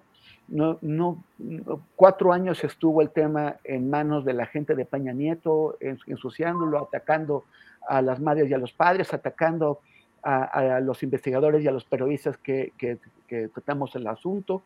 Luego, más de cuatro años, ya casi cinco años ha estado, eh, de, han, pasado desde que el presidente López Obrador se comprometió con las madres y los padres a darles verdad y justicia. No hemos llegado todavía ni cerca de ello. El año pasado fueron canceladas 21 órdenes de aprehensión de manera muy uh, irregular, 16 de ellas de, militares. ¿Cómo ven? Este, si, si, quieres empezamos contigo, Víctor. Eh, ya sabes, estás muy al tanto de que, bueno, eh, el, presidente sigue insistiendo en la extradición de Tomás Herón de Lucio de, Israel. Eh, la, fiscalía dice que ahora también le investiga por fraudes con el, con, el sistema de espionaje Pegasus. Eh, además, José Luis Abarca fue sentenciado a 96 años de prisión, o 92, por eh, por el secuestro de Arturo Hernández Cardona y otros de, sus compañeros. Lo que no se aclara es que cómo es que lo condenan por haber secuestrado a, esas personas y no porque momentos después o días después aparecieron asesinadas y torturadas y de eso, por eso no lo, no lo, eh, no, no, lo declaran culpable. Y además de que también está, este, eh, bueno, entremos por ahí, Víctor. Bueno, mira, yo creo, y esto lo hemos dicho en muchas ocasiones, Temores, y lo compartimos contigo, pues al final de cuentas, eh, lamentablemente eh, hay un obstáculo enorme para el esclarecimiento de este caso, ¿no? Y ese obstáculo en voz de Vidulfo Rosales es el abogado de eh, los padres de, de Yotzinapa, de, ese obstáculo es ni más ni menos que el ejército, ¿no? que las Fuerzas Armadas. La investigación parece contenida por esas Fuerzas Armadas, porque al final de cuentas, las, al final de cuentas, las Fuerzas Armadas no son un bloque, y si bien puede existir la voluntad política por parte del propio presidente como, como comandante en jefe de esas Fuerzas Armadas, no existe, y también lo ha dicho el, el grupo de expertos independientes, voluntad para, para llevar adelante este caso donde tú lo sabes mejor que yo, lo has investigado, hay un evidente involucramiento por parte de las Fuerzas Armadas. Lo otro que creo que vale la pena destacar es que sin duda, y esto nos hace mm, pensar en que existen todavía en distintos espacios de este conglomerado de fuerzas del Estado dedicadas a la seguridad pública, pues existen eh, personas involucradas, ligadas a los intereses de eh, lo que podemos considerar la anterior gestión y anteriores gestiones, ¿no?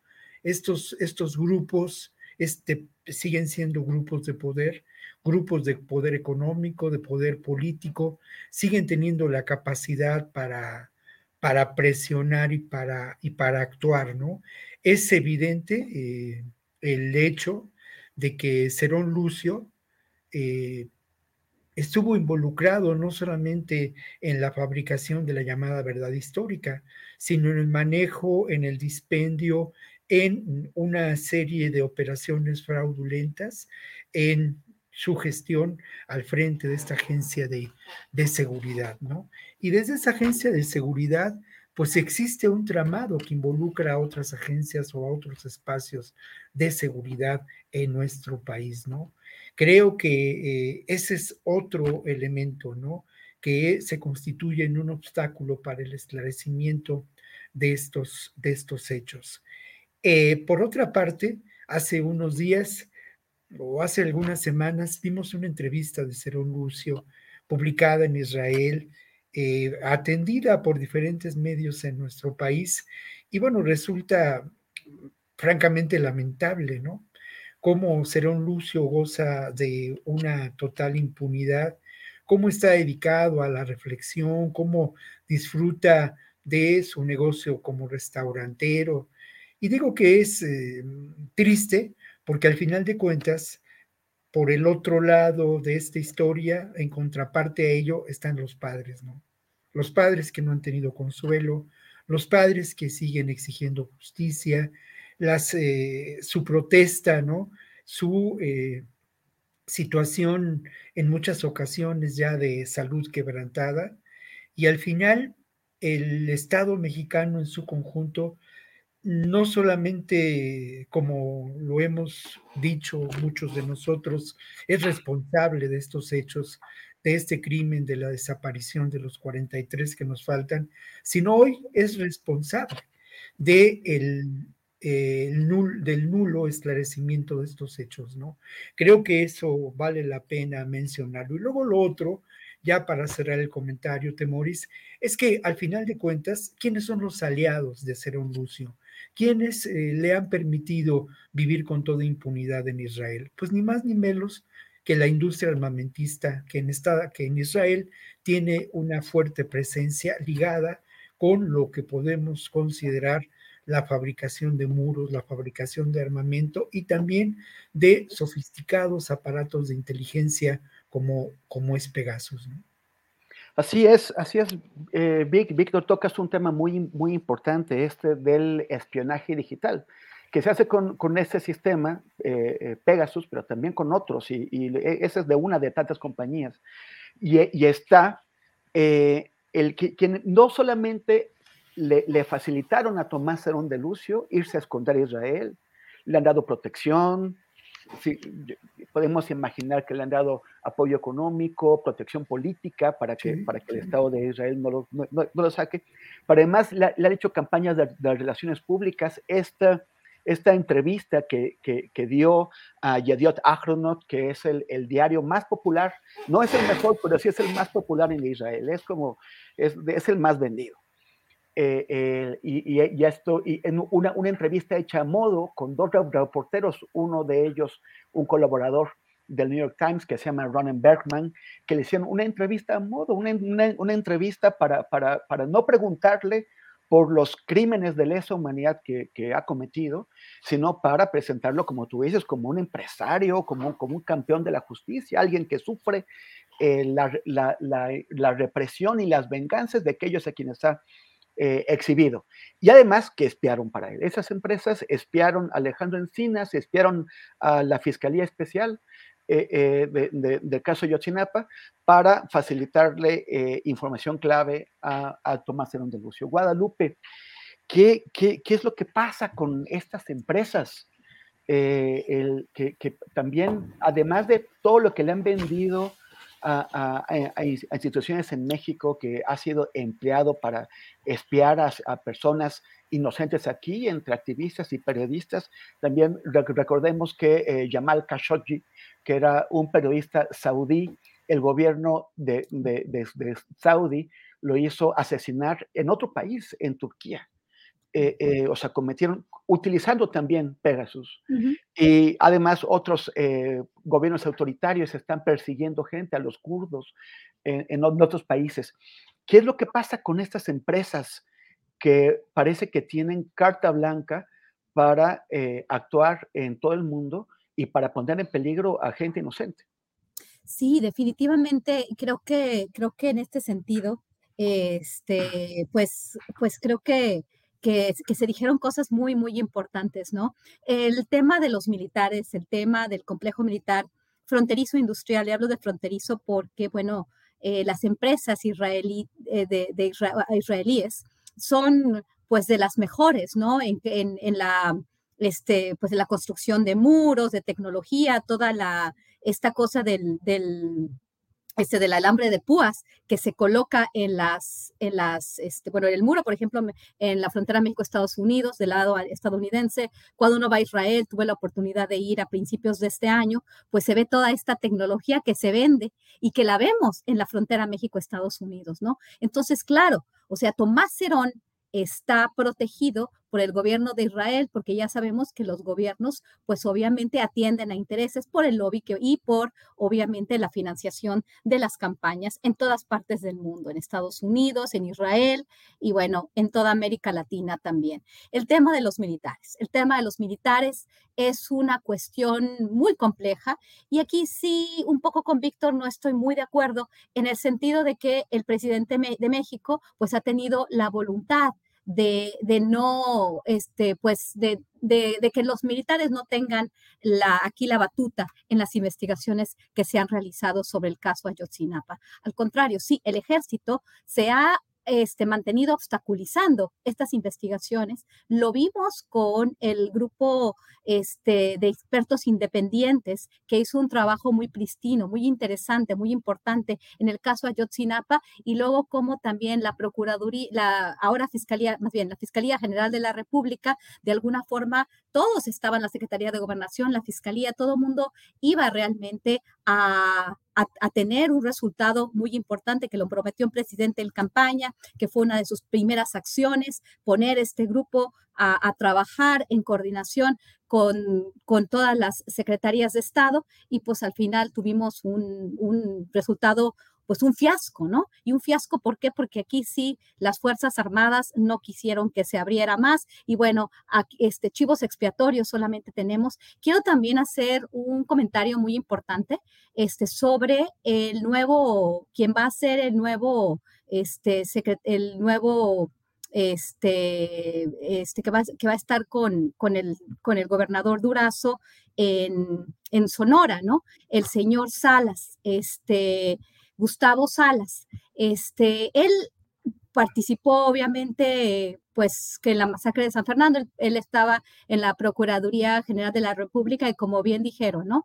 Este, se adquirió este, este, este equipo se espió y además se vinculó a delitos de secuestro y delincuencia organizada a Ana Lorena Delgadillo, a Marcela Doretti, la perito forense de este equipo argentino, y a la periodista Marcela Turati, ¿no? En realidad, durante el sexenio de Enrique Peña Nieto se operó esto desde la PGR, él estuvo en la Secretaría de Seguridad con Alfonso Durazo y ahora pues va a ser su brazo derecho en términos de seguridad.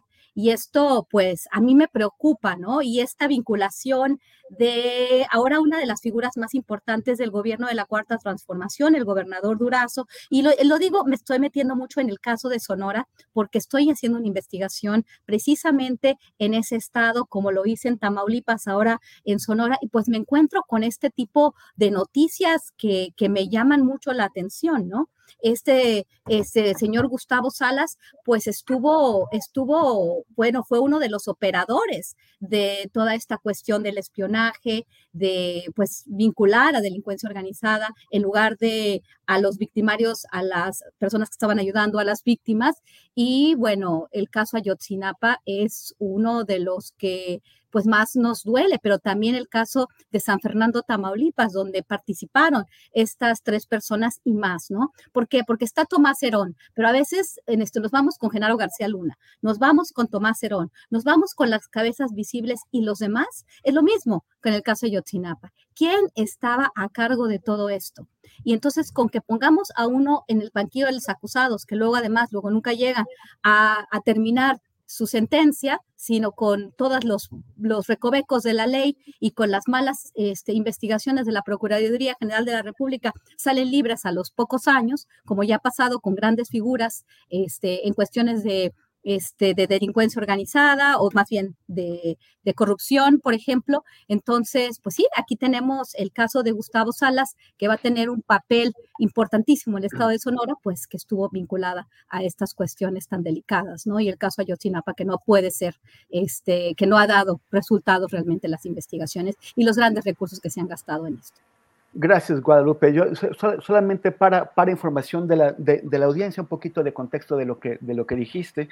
En, el, eh, en, las investigaciones que estaba haciendo la, la, entonces Procuraduría General de la República sobre el, sobre el caso de la masacre de migrantes en San Fernando, en Tamaulipas, eh, el año pasado se dio a conocer que, eh, en, que en el expediente estaban integradas como, eh, como sujetos a investigar, como probables responsables, las tres mujeres que mencionaste.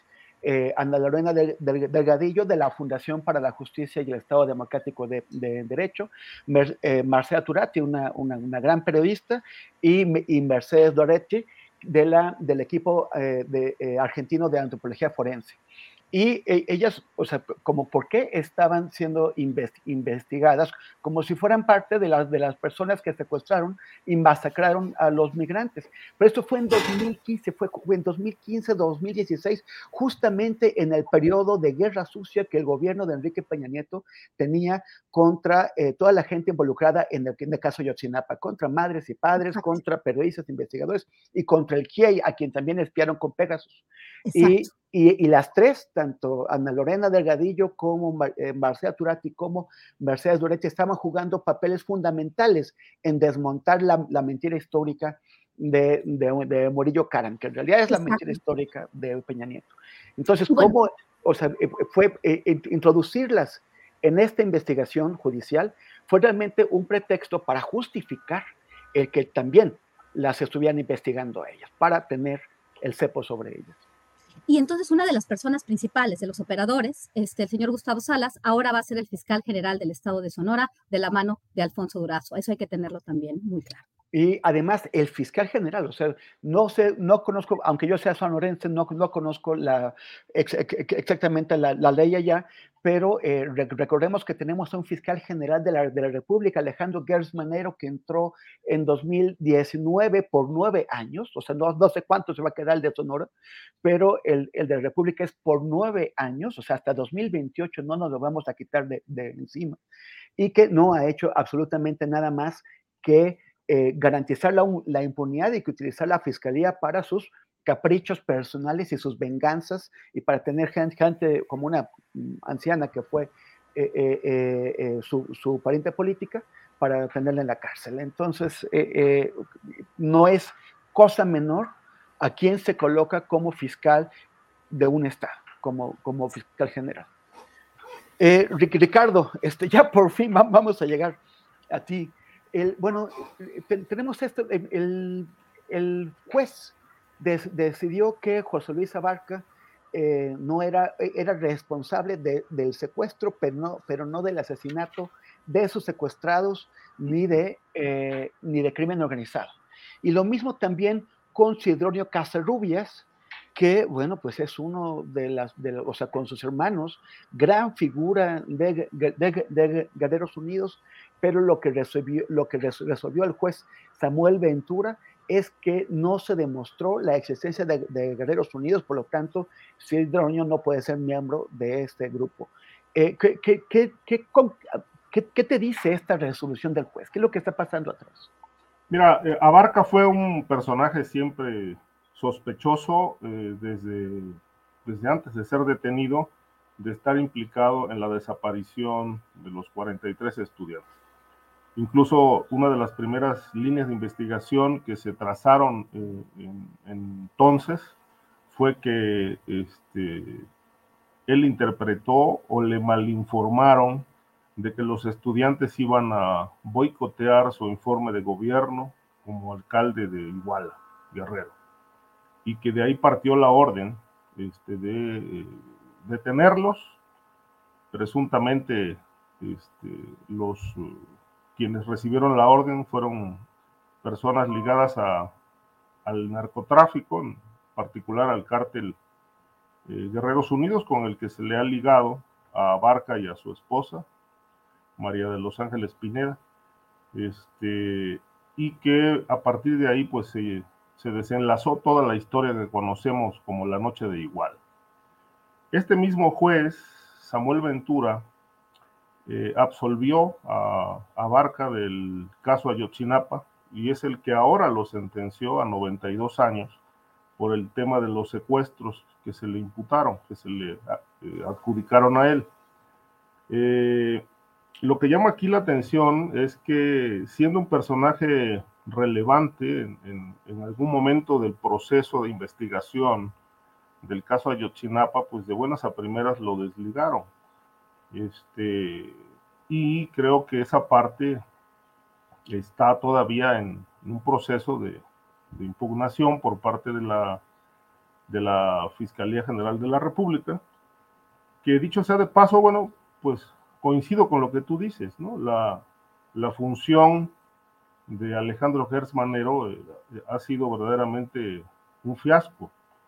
Es decir, eh, el caso Ayotzinapa y muchas otras investigaciones relevantes de la corrupción, del crimen organizado en este sexenio, pues no, no se puede medir el éxito de ninguna institución, en este caso de la Fiscalía, por el hecho de encarcelar gente, acusar, incluso ni siquiera logrando sentencias en primera instancia.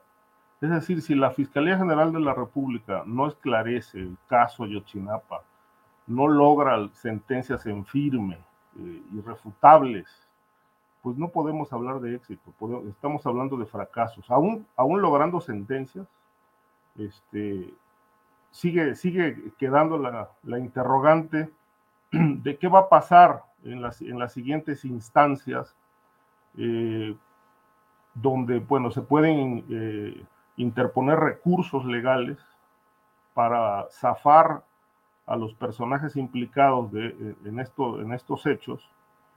Y a esto hay que sumar pues toda la corrupción que envuelve al Poder Judicial y que también, eh, como lo dijo Víctor hace un momento en su intervención, muy atinada, este, también se ha convertido el Poder Judicial en un obstáculo para alcanzar la justicia en este caso. Es decir, eh, anularon anularon la verdad, la llamada verdad histórica. Pero también hay que decir que no hay nueva verdad.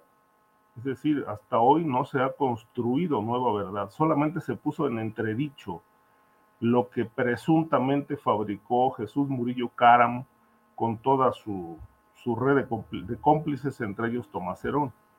Eh, que, bueno, Tomás Herón evidentemente aparece en múltiples videos y en una serie de investigaciones como el artífice de, de esta verdad histórica, que ya tenía mucha experiencia desde que estaba en el gobierno de Peña Nieto en el Estado de México. Él era considerado desde entonces un experto en fabricación de delitos.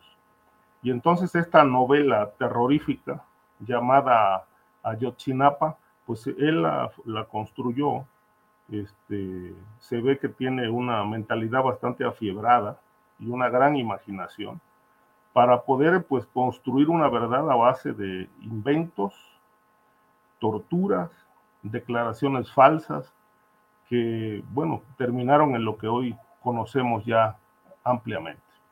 Sin embargo, el caso sigue siendo un, un punto, una asignatura pendiente de la actual administración eh, como muchas otras, como la seguridad pública, que primero dijeron que se iba a resolver en 90 días y que luego, pues, bueno, han transcurrido cinco años y seguimos eh, viviendo masacres, matanzas, desapariciones todos los días.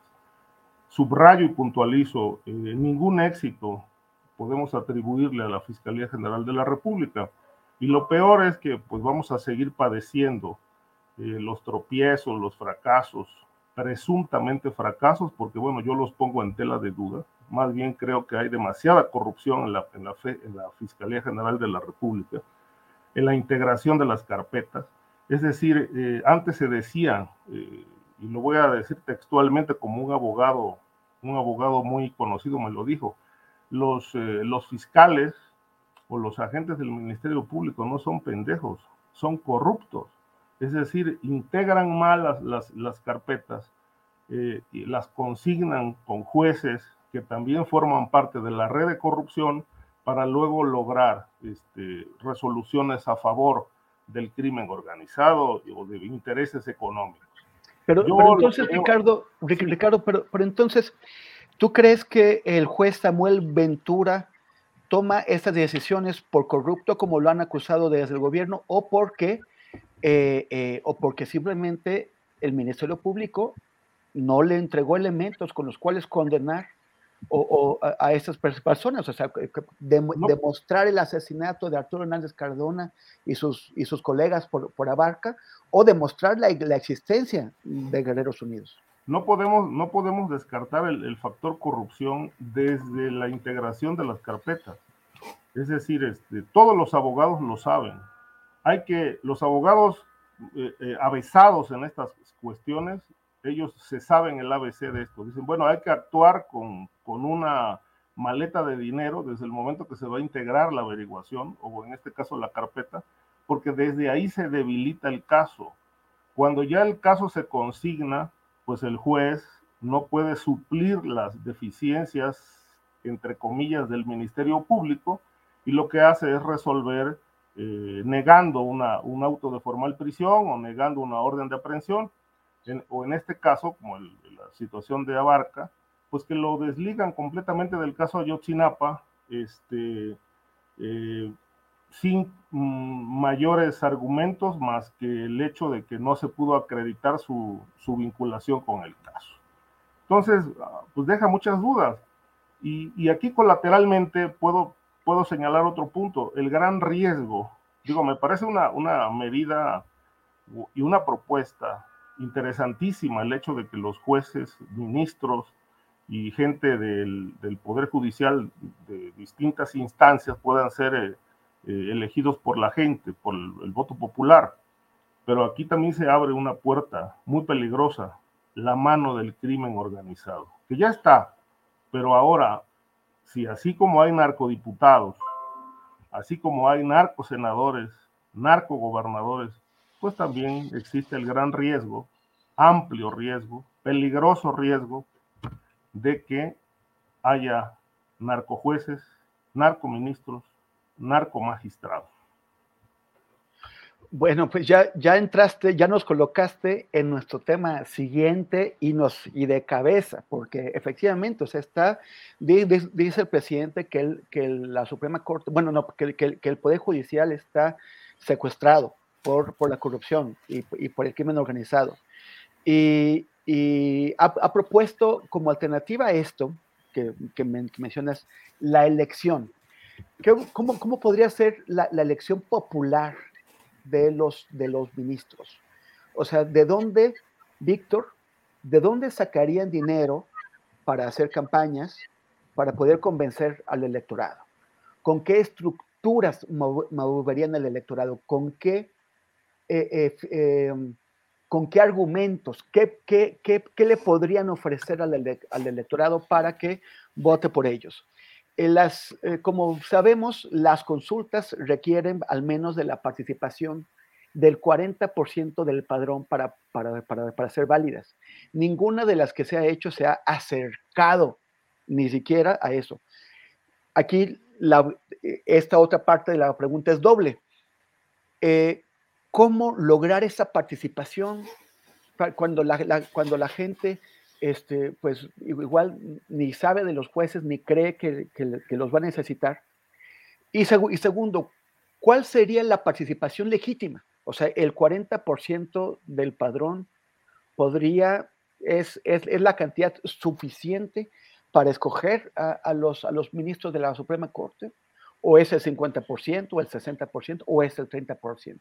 ¿Cómo la ves, Víctor? Bueno, yo creo que hay varias cosas, Temoris. Lo primero es que, mira, más allá del resultado, de manera entrecomillada, las consultas han tenido una eficacia en términos de tomar conciencia de realidades, de informar, de generar también una ofensiva informativa que ha sido interesante y que me parece ha logrado frutos, ¿no? Se ha dado resultado. Eh, y por otra parte, creo que también tendríamos que pensar, como dirían los clásicos de este lado de la barda, en lo impensable, ¿no? Y no necesariamente pensemos en una campaña política de los jueces, ¿no? Creo que, que no ha lugar, que de lo que se trata es precisamente de una actividad de índole política totalmente diferente. Es un hecho, es evidente que el Poder Judicial está uh, podrido, como lo dijo el propio López Obrador. Es evidente también que quienes lo integran pertenecen a un grupo social, aquí lo he dicho en varias ocasiones, extremadamente conservador. También es evidente que ese grupo social al que pertenece el Poder Judicial eh, en este país y en otros países, pues en estos momentos su perspectiva de la realidad política, social, económica, desde mi punto de vista, contraviene al posible proyecto de transformación de este gobierno y a quienes eh, pues desde hace muchas décadas hemos trabajado en favor de un país distinto, ¿no? Un país más justo. Mm, creo que en ese sentido, una posible elección pasaría por otros, por otros canales distintos, por otros espacios de selección de los posibles candidatos, ¿no? Yo confío mucho, a pesar de que eh, la mayor parte de los espacios académicos en distintas eh, universidades en términos del, del, del, derecho, del estudio del derecho, pues están cooptados por este grupo conservador, no necesariamente eh, la mafia del poder, ni mucho menos, sino el grupo social, la clase social. Pero aún así, creo que eh, hay espacios interesantes, hay profesores, hay académicos, hay investigadores, hay estudiantes que tienen una perspectiva humanista del derecho y que convocar a la participación de este sector para una posible elección de los, magistra de los magistrados eh, de la Suprema Corte de Justicia sería muy interesante y abriría un espacio de participación a un sector que lamentablemente ha sido olvidado y en ocasiones hasta golpeado por el actual por el actual gobierno.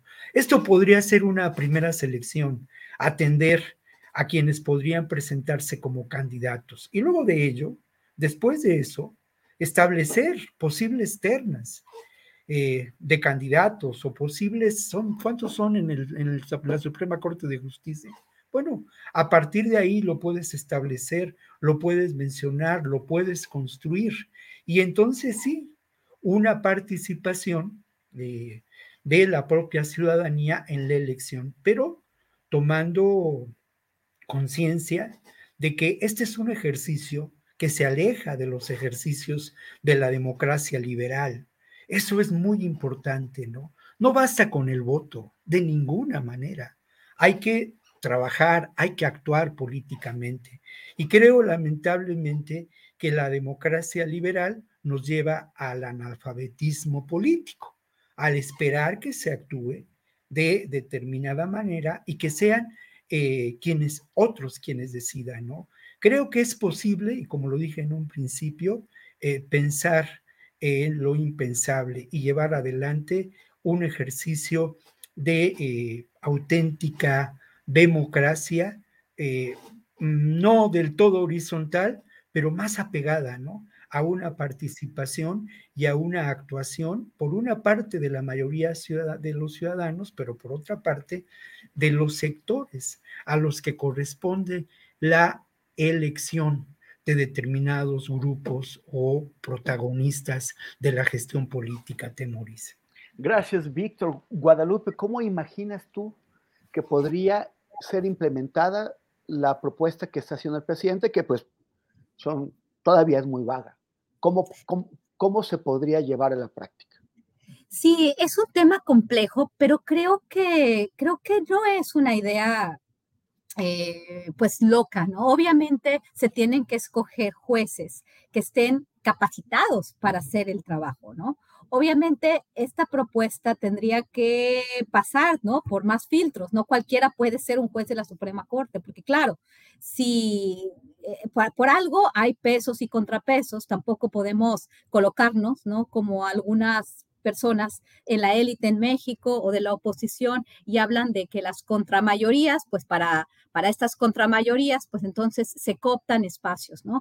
Y en este sentido, pues sí, la Suprema Corte de Justicia se ha utilizado como un grupo de interés, no tanto como un, un este, pues un mecanismo de, democrático, no mecanismo, sino un poder de la Unión en el cual pues se hacen ciertas, cada quien cumple sus funciones, ¿no? Sino más bien estamos hablando ya de una política este, donde se polariza la decisión y no se hace para hacer justicia, sino se hace para este, torpedear las acciones del gobierno con el que no estás de acuerdo, ¿no? Por el otro lado, vamos a considerar, por ejemplo, las decisiones de jueces de la Suprema Corte que es, fueron elegidos con algunas por algunas administraciones o algunos presidentes, ¿no? Que ponen sus ternas.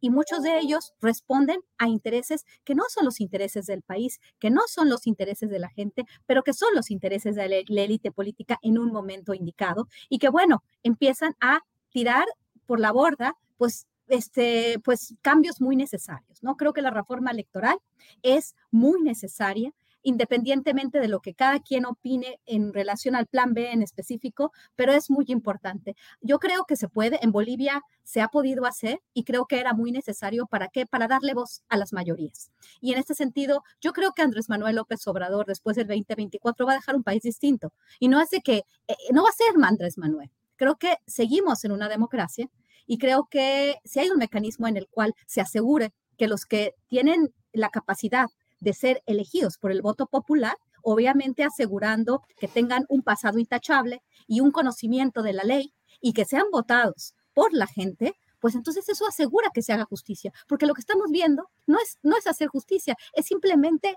este, políticamente torpedear las acciones de gobierno con las que no estás de acuerdo.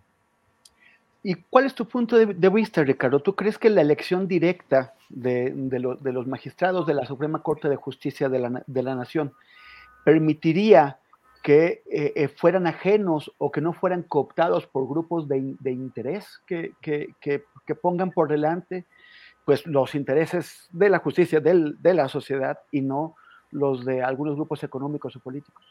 Sí, mira, todo eso son, riesgos, eh, son riesgos que se corren incluso en la actualidad, este, existen y obviamente no se han sorteado porque no hay mecanismos este, para impedir, por ejemplo, que fluya el dinero del crimen organizado en las campañas políticas. La elección de estos funcionarios del Poder Judicial, incluidos los ministros, se va a basar, digo, va a tener su, un sustento en la ley electoral. Es decir, van a hacer campañas como, como candidatos a diputados, como lo hacen los otros miembros de los poderes eh, legislativo, ejecutivo, este, el asunto aquí es, eh, es que se, establezcan mecanismos. Es decir, en el caso de los diputados y de los candidatos, por ejemplo, distintos candidatos a la presidencia de la República, los partidos políticos se han negado a establecer mecanismos para impedir el flujo de dinero sucio. Es decir, esto ha, traído como consecuencia el grave problema del dinero sucio en la política. Eh, que pues eh, ha, derivado en, la defensa de intereses eh, en favor, la defensa de intereses que favorecen al crimen organizado desde el poder presidencial y desde el, poder legislativo. Es decir, eh, se necesita, pero sí se necesitan correr esos riesgos, este, porque de otra manera, pues el Poder Judicial, como se dijo hace un momento, si no mal recuerdo lo comentó Víctor, eh, está capturado está capturado por una camarilla eh, política que sirve a intereses. Hay estados, por ejemplo, del país como Jalisco, y de esto este, lo conozco muy bien, donde, por ejemplo, el excuñado del gobernador Alfaro, pues es el que maneja todo el poder judicial. Él decide los turnos, decide los temas, eh, él decide a, qué jueces se les entregan los casos de, por ejemplo, eh, narcotráfico, temas de patrimoniales, herencias, juicios de empresas, y obviamente, bueno, este, todo lo cobran. Los jueces eh, reciben su pago. Eh, hay una red de notarios también eh, vinculada a estos intereses que él maneja. Y, este, y, y en medio de todos estos negocios que donde se favorecen intereses criminales, políticos, económicos, pues bueno, esto ha, convertido en multimillonarios a, muchos, mucha gente ligada al faro. Es decir, la justicia es un gran negocio en este país. Eh, lo ha sido siempre.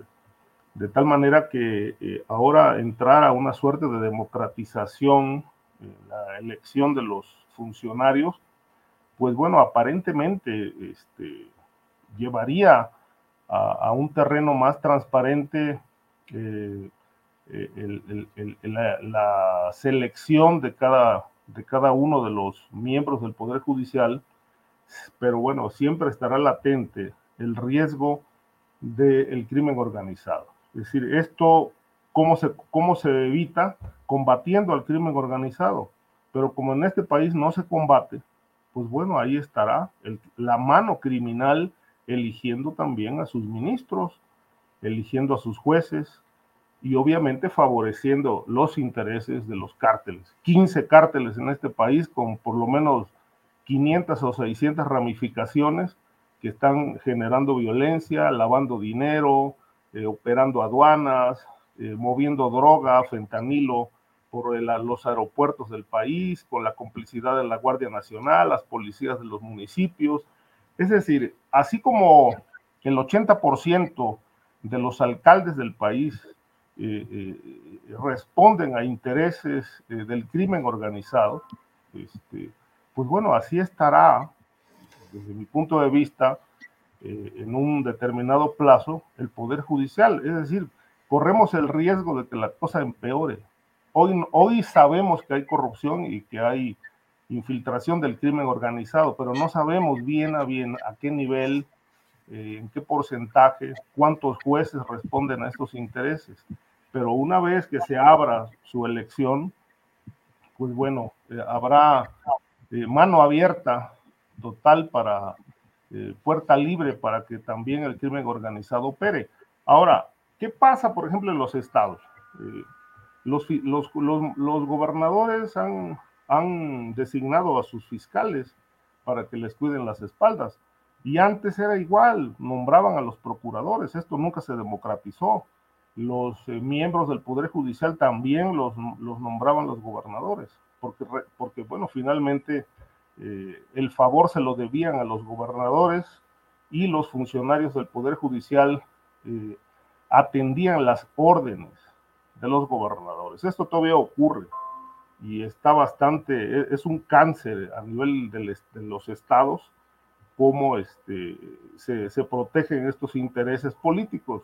Y obviamente hay jueces, magistrados que, reciben órdenes de los mandatarios estatales porque, bueno, hay contubernios, hay mucho dinero en juego y obviamente pues eh, todo esto es tema político, tema criminal de tal manera que, bueno, dudo mucho, se va a dar un paso interesante, pero dudo mucho que esto vaya a resolver el problema de la corrupción. Es decir, va a pasar lo mismo que, estamos viendo con la elección de alcaldes, diputados, senadores y gobernadores.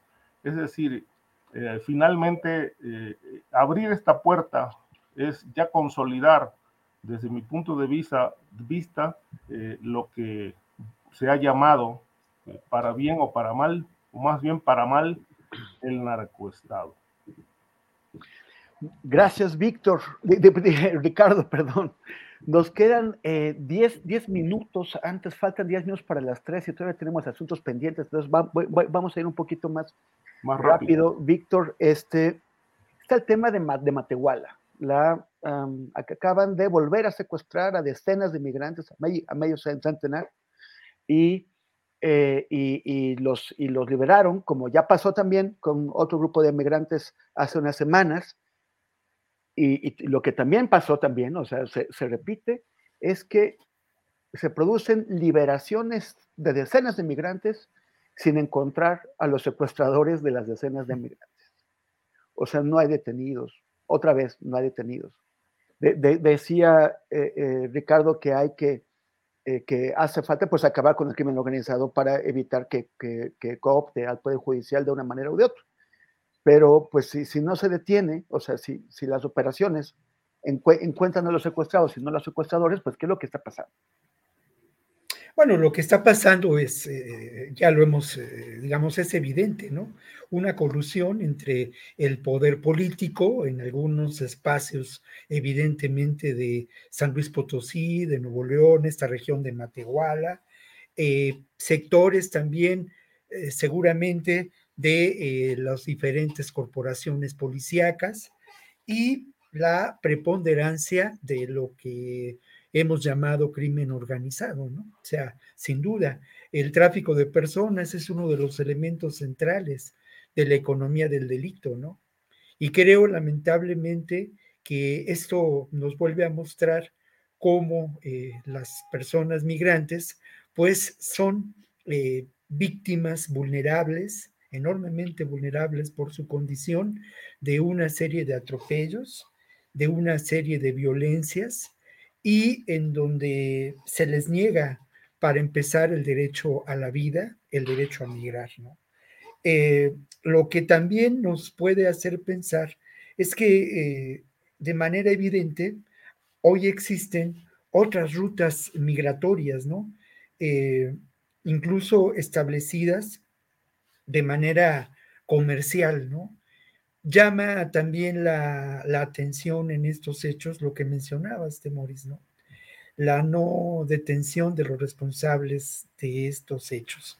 Y esto, pues sin duda, tiene que ver con el encubrimiento, un encubrimiento cómplice, y también el que estos hechos se den en el contexto en el que estamos ahora eh, viviendo, ¿no? Esta crisis que no es una crisis migratoria, es una crisis humanitaria que se está dando en diferentes ciudades fronterizas y en donde, pues otra vez, los protagonistas son los migrantes y eh, quienes sufren extremas condiciones de precariedad en esos lugares, ¿no?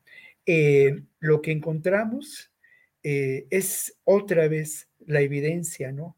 De la participación del crimen organizado, pero hay, una, hay un par de preguntas con las que cierro el comentario. La primera, ¿por qué en estos momentos, en buena medida, las rutas de la migración han llegado a Texas, donde el gobierno de Gabot es evidentemente, pues no solamente racista, xenófobo, sino es parte de una escalada de los republicanos para hacerse del poder utilizando el tema migratorio, ¿no?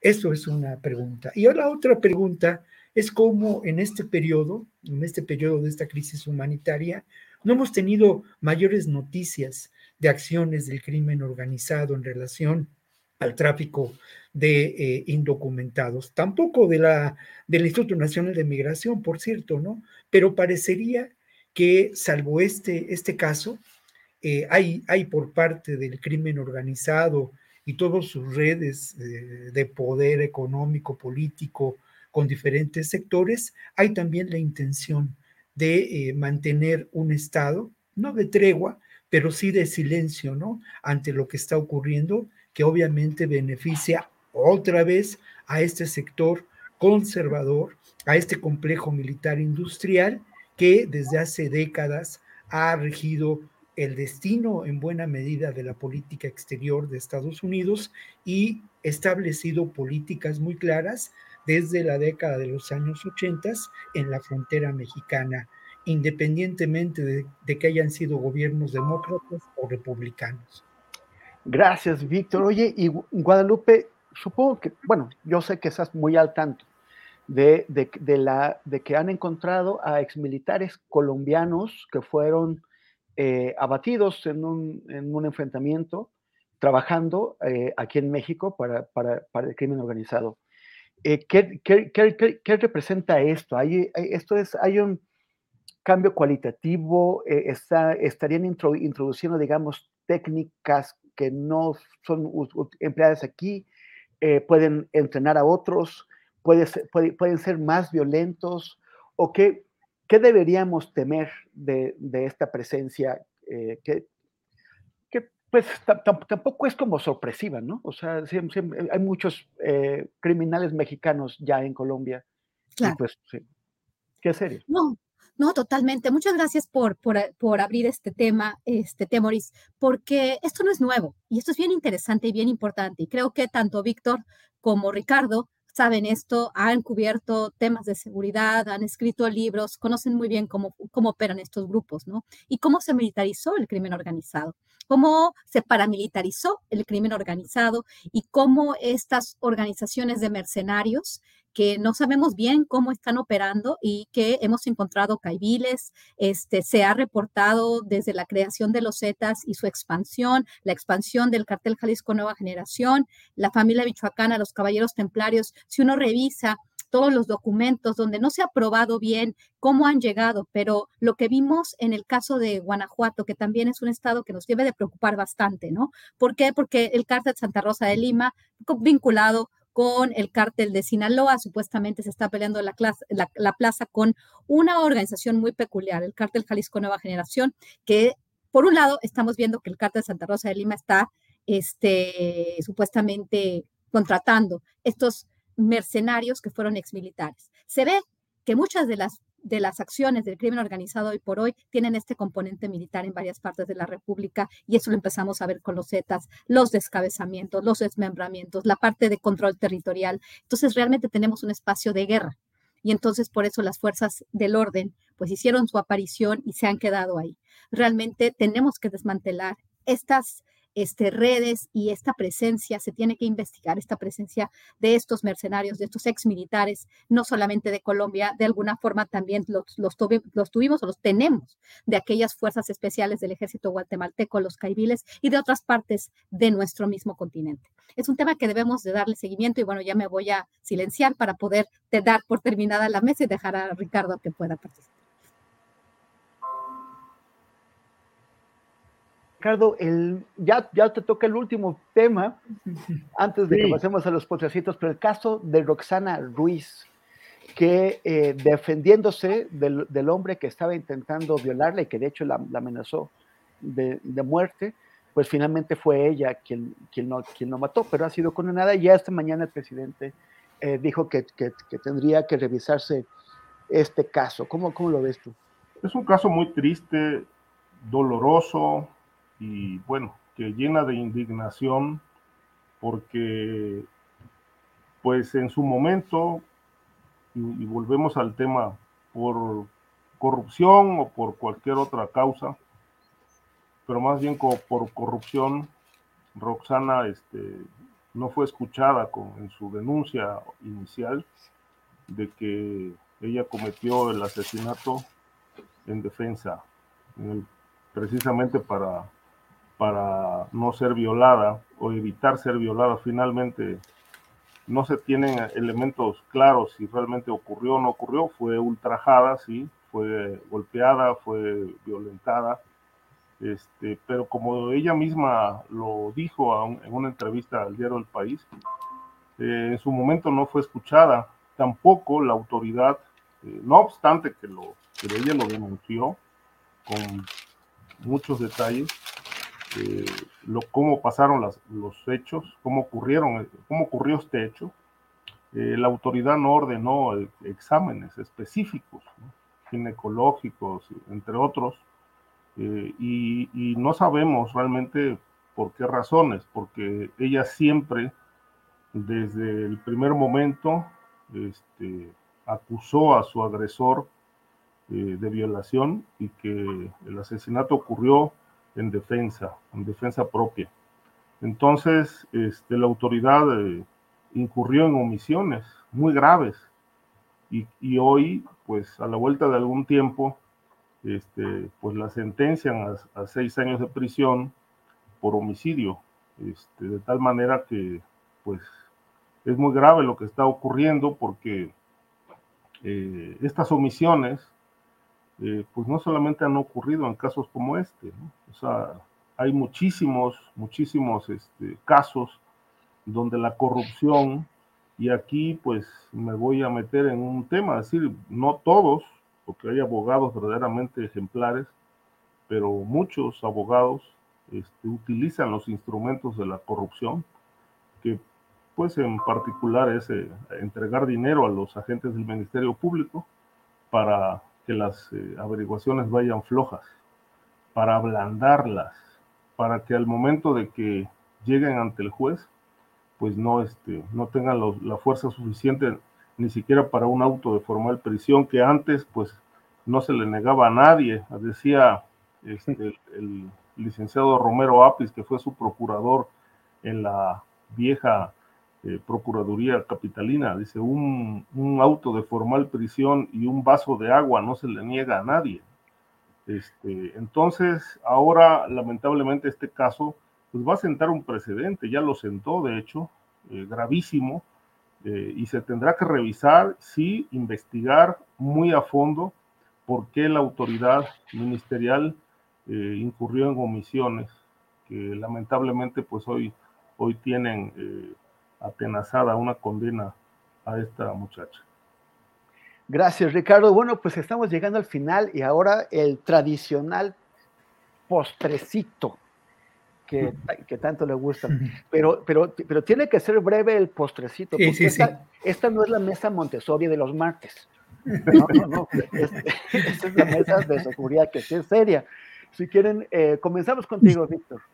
Bueno, mira, hay, un tema que es que, me parece muy relevante. Hoy en la primera plana de la jornada, la nota es, eh, pues eso, ¿no? Que Estados Unidos acepta la, ah, los recursos de financiamiento que a través de la Agencia de Estados Unidos para el Desarrollo Internacional, USAID, proporciona, ¿no? Y destaca tres, eh, hay 31 proyectos, ¿no?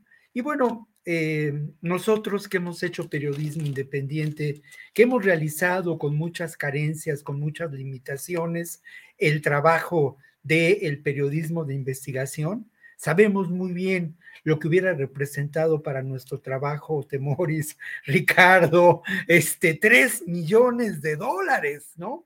Tres millones de dólares otorgados por USAID. Bueno, por mi parte, yo quiero reconocer que en algún momento, eh, ¿cómo decirlo? Pues fui partícipe de cómo USAID, esta agencia, genera lo que podemos considerar la agenda de trabajo, de investigación para amplios sectores del periodismo, ¿no? Desde las infanterías a las que yo me sumo hasta los espacios de la decisión de los contenidos editoriales. El tema en el que yo trabajé fue la trata de personas.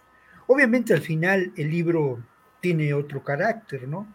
Porque va mucho más allá y pues establece en sus líneas de investigación cómo esto beneficia, en el caso del trabajo forzado, a grandes empresas y consorcios en Estados Unidos, uno de ellos ligado a la, a la confección y la fabricación de ropa. Pero en fin, lo que llama la atención y, es eh, evidente, pues es muy claro, ¿no? ¿Quiénes son los beneficiarios de estos recursos? Esas tres organizaciones que lamentablemente en ocasiones han usurpado el verdadero trabajo de investigación. Y obviamente las otras organizaciones no gubernamentales con las que algunos de nosotros se ha vinculado, ha trabajado muy cerca, como pueden ser Tlachinola en la región de la montaña, como puede ser el, Centro de Derechos Humanos Miguel Agustín Pro en la Ciudad de México con un alcance a nivel nacional y muchas otras están muy lejos de eh, estos eh, de estas ligas enormemente sospechosas con esta agencia eh, para el desarrollo de los países, ¿no? Estableciendo una agenda política evidente que beneficia a los intereses más oscuros. Gracias, Víctor. Y bueno, despido a Guadalupe que le urge irse, irse corriendo. Nos vemos el próximo jueves. Muchísimas, gracias. Muchísimas gracias, Temoris. Que les vaya muy bien. Me tengo que ir, pero bueno, fue un placer estar con ustedes. Fue un placer estar con la dirección de Temoris. Que les vaya muy bien a todos. Gracias. Buenas tardes, Guadalupe. Ricardo, tu postrecito. Mira, eh, recientemente eh, se eh, generó una polémica sobre el cierre de la editorial HarperCollins este, y como consecuencia de esta decisión que se tomó en Estados Unidos, se quedaron muchos libros, este, entre ellos uno de mi autoría, este, sin publicar. Es decir, la, la editorial pues canceló el contrato este, y decidió no publicar la obra. No es solo mi caso, son muchísimos, muchísimos eh, autores los que estamos en esta situación. Pero leí por ahí eh, un comentario, este, bueno, más que comentario, una denuncia abierta de nuestros colegas eh, Álvaro Delgado y Alejandro Páez en el sentido de que habían sido censurados. Este, yo lo que puedo decir al respecto es que, bueno, en mi caso no fui censurado. Es decir, en ningún momento la editorial eh, argumentó eh, algo respecto del contenido de mi libro, que, entregué en tiempo, en forma. Este, ellos pagaron también en tiempo y en forma, como se estila, es decir, un 50% de lo de lo acordado eh, a la firma del contrato y un 50% a la entrega del original. Esto ocurrió en tiempo y forma, el libro ya estaba en, una etapa de edición próximo a entrar a, impresión, pero de buenas a primeras la editorial este, decidió eh, cerrar sus puertas este, y se quedaron pues muchos libros, entiendo que son algo así como 20 20 obras este, que estaban publicadas, estaban programadas para este año y que no, no se van a publicar. Este, yo solamente puedo decir, eh, es una empresa privada, determinó cerrar y nos quedamos eh, en el aire. Ahora, pues, eh, lo particular estoy buscando editorial precisamente para publicar el libro, pero solamente quiero, quiero reiterar en este caso que bueno, no, en mi caso particular, pues no hubo ningún tema de censura porque a mí no me mutilaron ni una coma. Gracias, gracias Ricardo. Sí, este, tuvimos ahí, bueno, la forma en que lo presentaron nuestros compañeros, parecía que era un ataque dirigido a ellos, a, Álvaro eh, eh, Delgado y, Alejandro Páez, eh, específicamente, y ya después en, la mesa Montessori eh, Julio nos, nos aclaró que era el cierre, un cierre que tal vez sí tiene un sentido político, pero no, pero no, pero no específico contra unos autores, que, que te afectó a ti, que afectó a, a, a, JJ Lemus, eh, que también tenía un libro eh, por ser publicado, y también a, quienes hemos publicado libros antes, ¿no? que, como Julio, como yo y otros. Entonces sí, nos pega a todos, esto no es exclusivo de, nuestros colegas eh, y es una, es una tristeza. Pero bueno, este, ya tenemos que, despedirnos. Muchísimas gracias, Ricardo. Muchas gracias, Víctor. Nos vemos eh, el próximo jueves aquí. Y, eh, y bueno, y nos, nos, todavía unos minutos más con Adriana Buentello, que tiene otra información. Muchísimas gracias.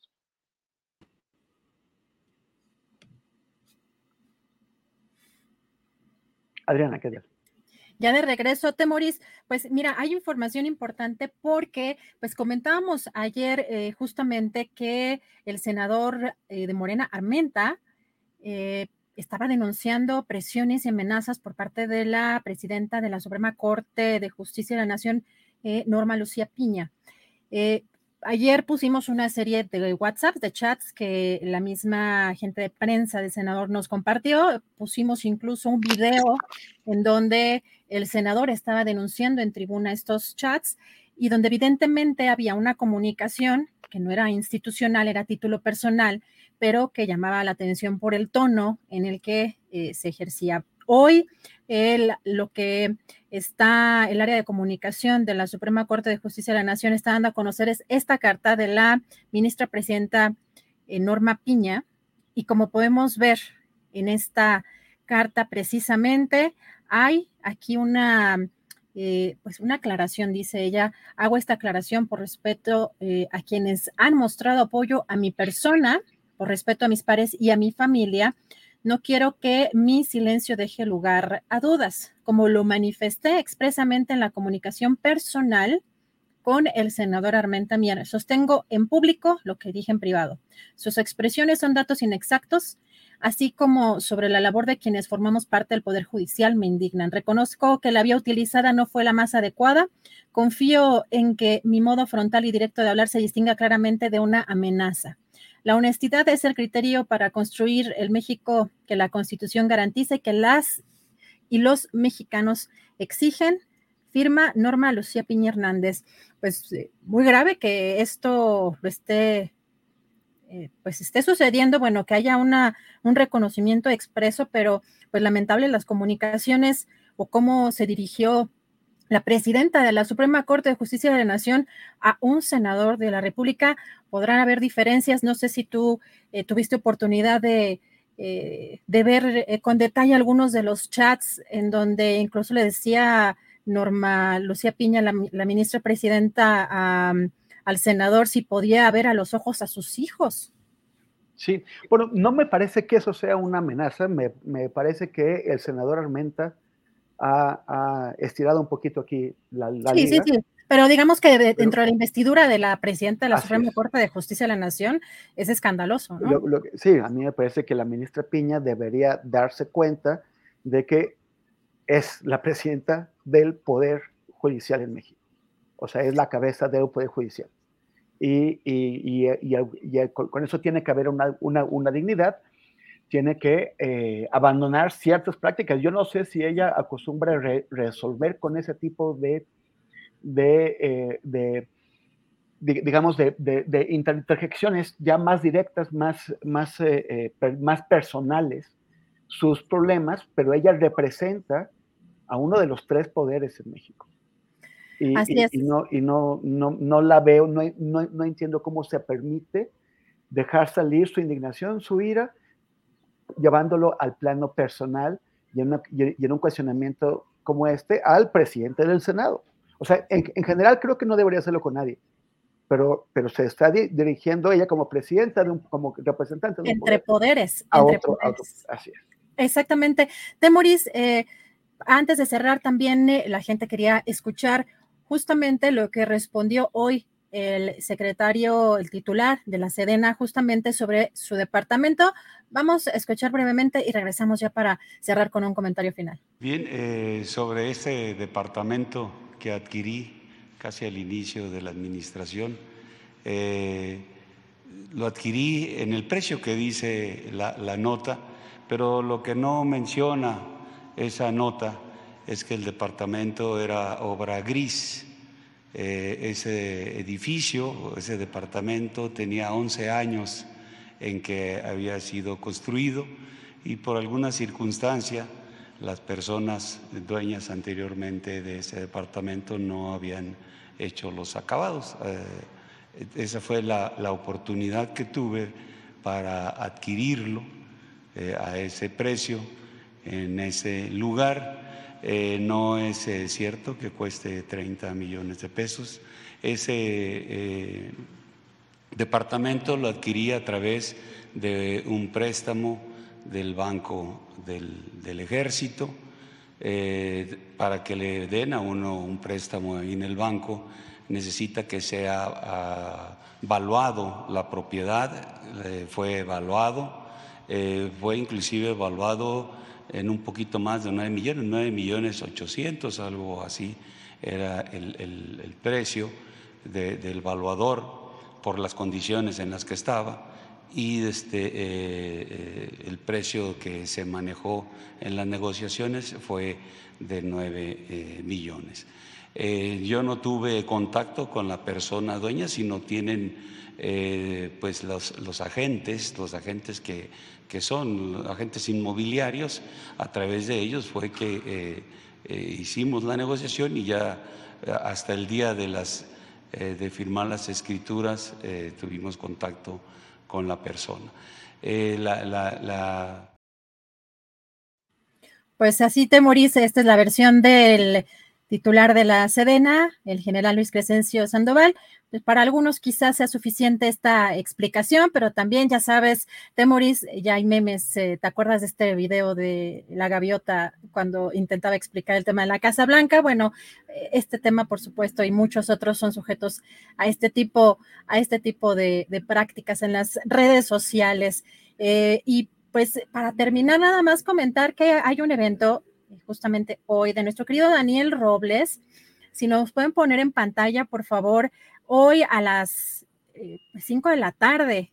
Hablemos y legislemos sobre la asistencia sexual por el derecho de acceder al propio cuerpo. Es uno de los temas que ha estado impulsando, por supuesto, nuestro querido Daniel Robles Aro activista, columnista, eh, comunicador de los derechos de personas con discapacidad y colaborador también de este espacio. Así que hoy a las 5 de la tarde en la Comisión de Derechos Humanos de la Ciudad de México, salas Digno Ochoa 1 y 2. Así que esto sucederá hoy también gracias a nuestra querida Ana Francis Moore, que por supuesto integrante de, este, de esta tripulación y que mañana estará por acá en la mesa del más allá.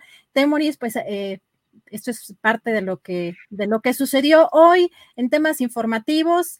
Eh, ah, además, hoy el debate, el debate en el Estado de México y también eh, hay que recordar que, eh, pues, aunque Julio está de vacaciones, pues se nos queda en el espacio de la videocharla astillada nuestro querido este Francisco Cruz, justamente con muchas cosas interesantes, especialista en el tema del Estado de México, así que estará por ahí con mucha información y mañana estaremos también platicando de esos temas, temores. Va a estar muy buena la, charla de Paco Cruz, que es un expertazo en el Estado de México, que, que vive allá y que ya, ya, ya lo hemos escuchado antes y ahora hará este, este análisis. Y pues qué emoción, Adriana. Este, eh, acabamos nuestro, nuestro, primer programa juntos. Tú ya tienes una gran experiencia en el tema, pero para mí es, es, una, es una interesantísima nueva experiencia. Eh, es, yo no, pues, estoy muy contento, qué, qué, padre ha salido todo y además el, el, el, apoyo de, de, de, muchísima gente que, que, lo está mostrando ahora en el chat. Y pues aquí seguiremos. No se trata de llenar los zapatos de Julio, porque son unos zapatos tototototes, pero guaraches tenemos y con ellos, con, con, ellos andamos, y, así recorremos, así, recorremos a pie y este, en este periodismo independiente. Lo has hecho increíble, querido Temoris. Pues estamos eh, justamente en este equipo para eh, poder llevarles eh, lo mejor, las cosas más interesantes que están sucediendo en este ámbito político y sobre todo electoral en, estos, en estas semanas previas a las elecciones y nos vemos por acá mañana. Muchísimas gracias por todo, Temoris. Muchas gracias, gracias Adriana. Perdón, perdón por la distracción. No, gracias. Hasta mañana, buen provecho. Hasta luego, nos vemos pronto. Gracias. Hasta mañana.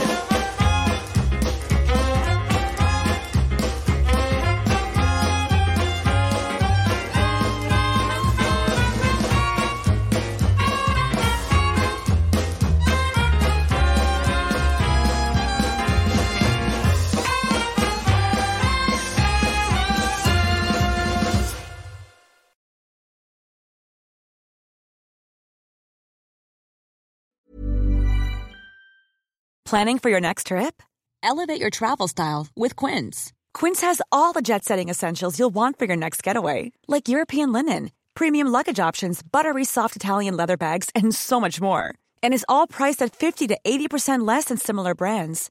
Plus, Quince only works with factories that use safe and ethical manufacturing practices.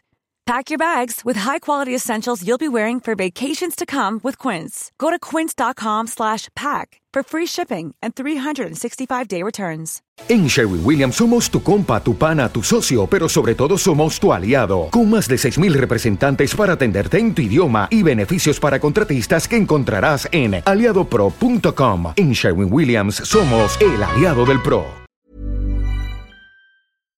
Para que te enteres del próximo noticiero, suscríbete y dale follow en Apple, Spotify, Amazon Music, Google o donde sea que escuches podcast. Te invitamos a visitar nuestra página julioastillero.com.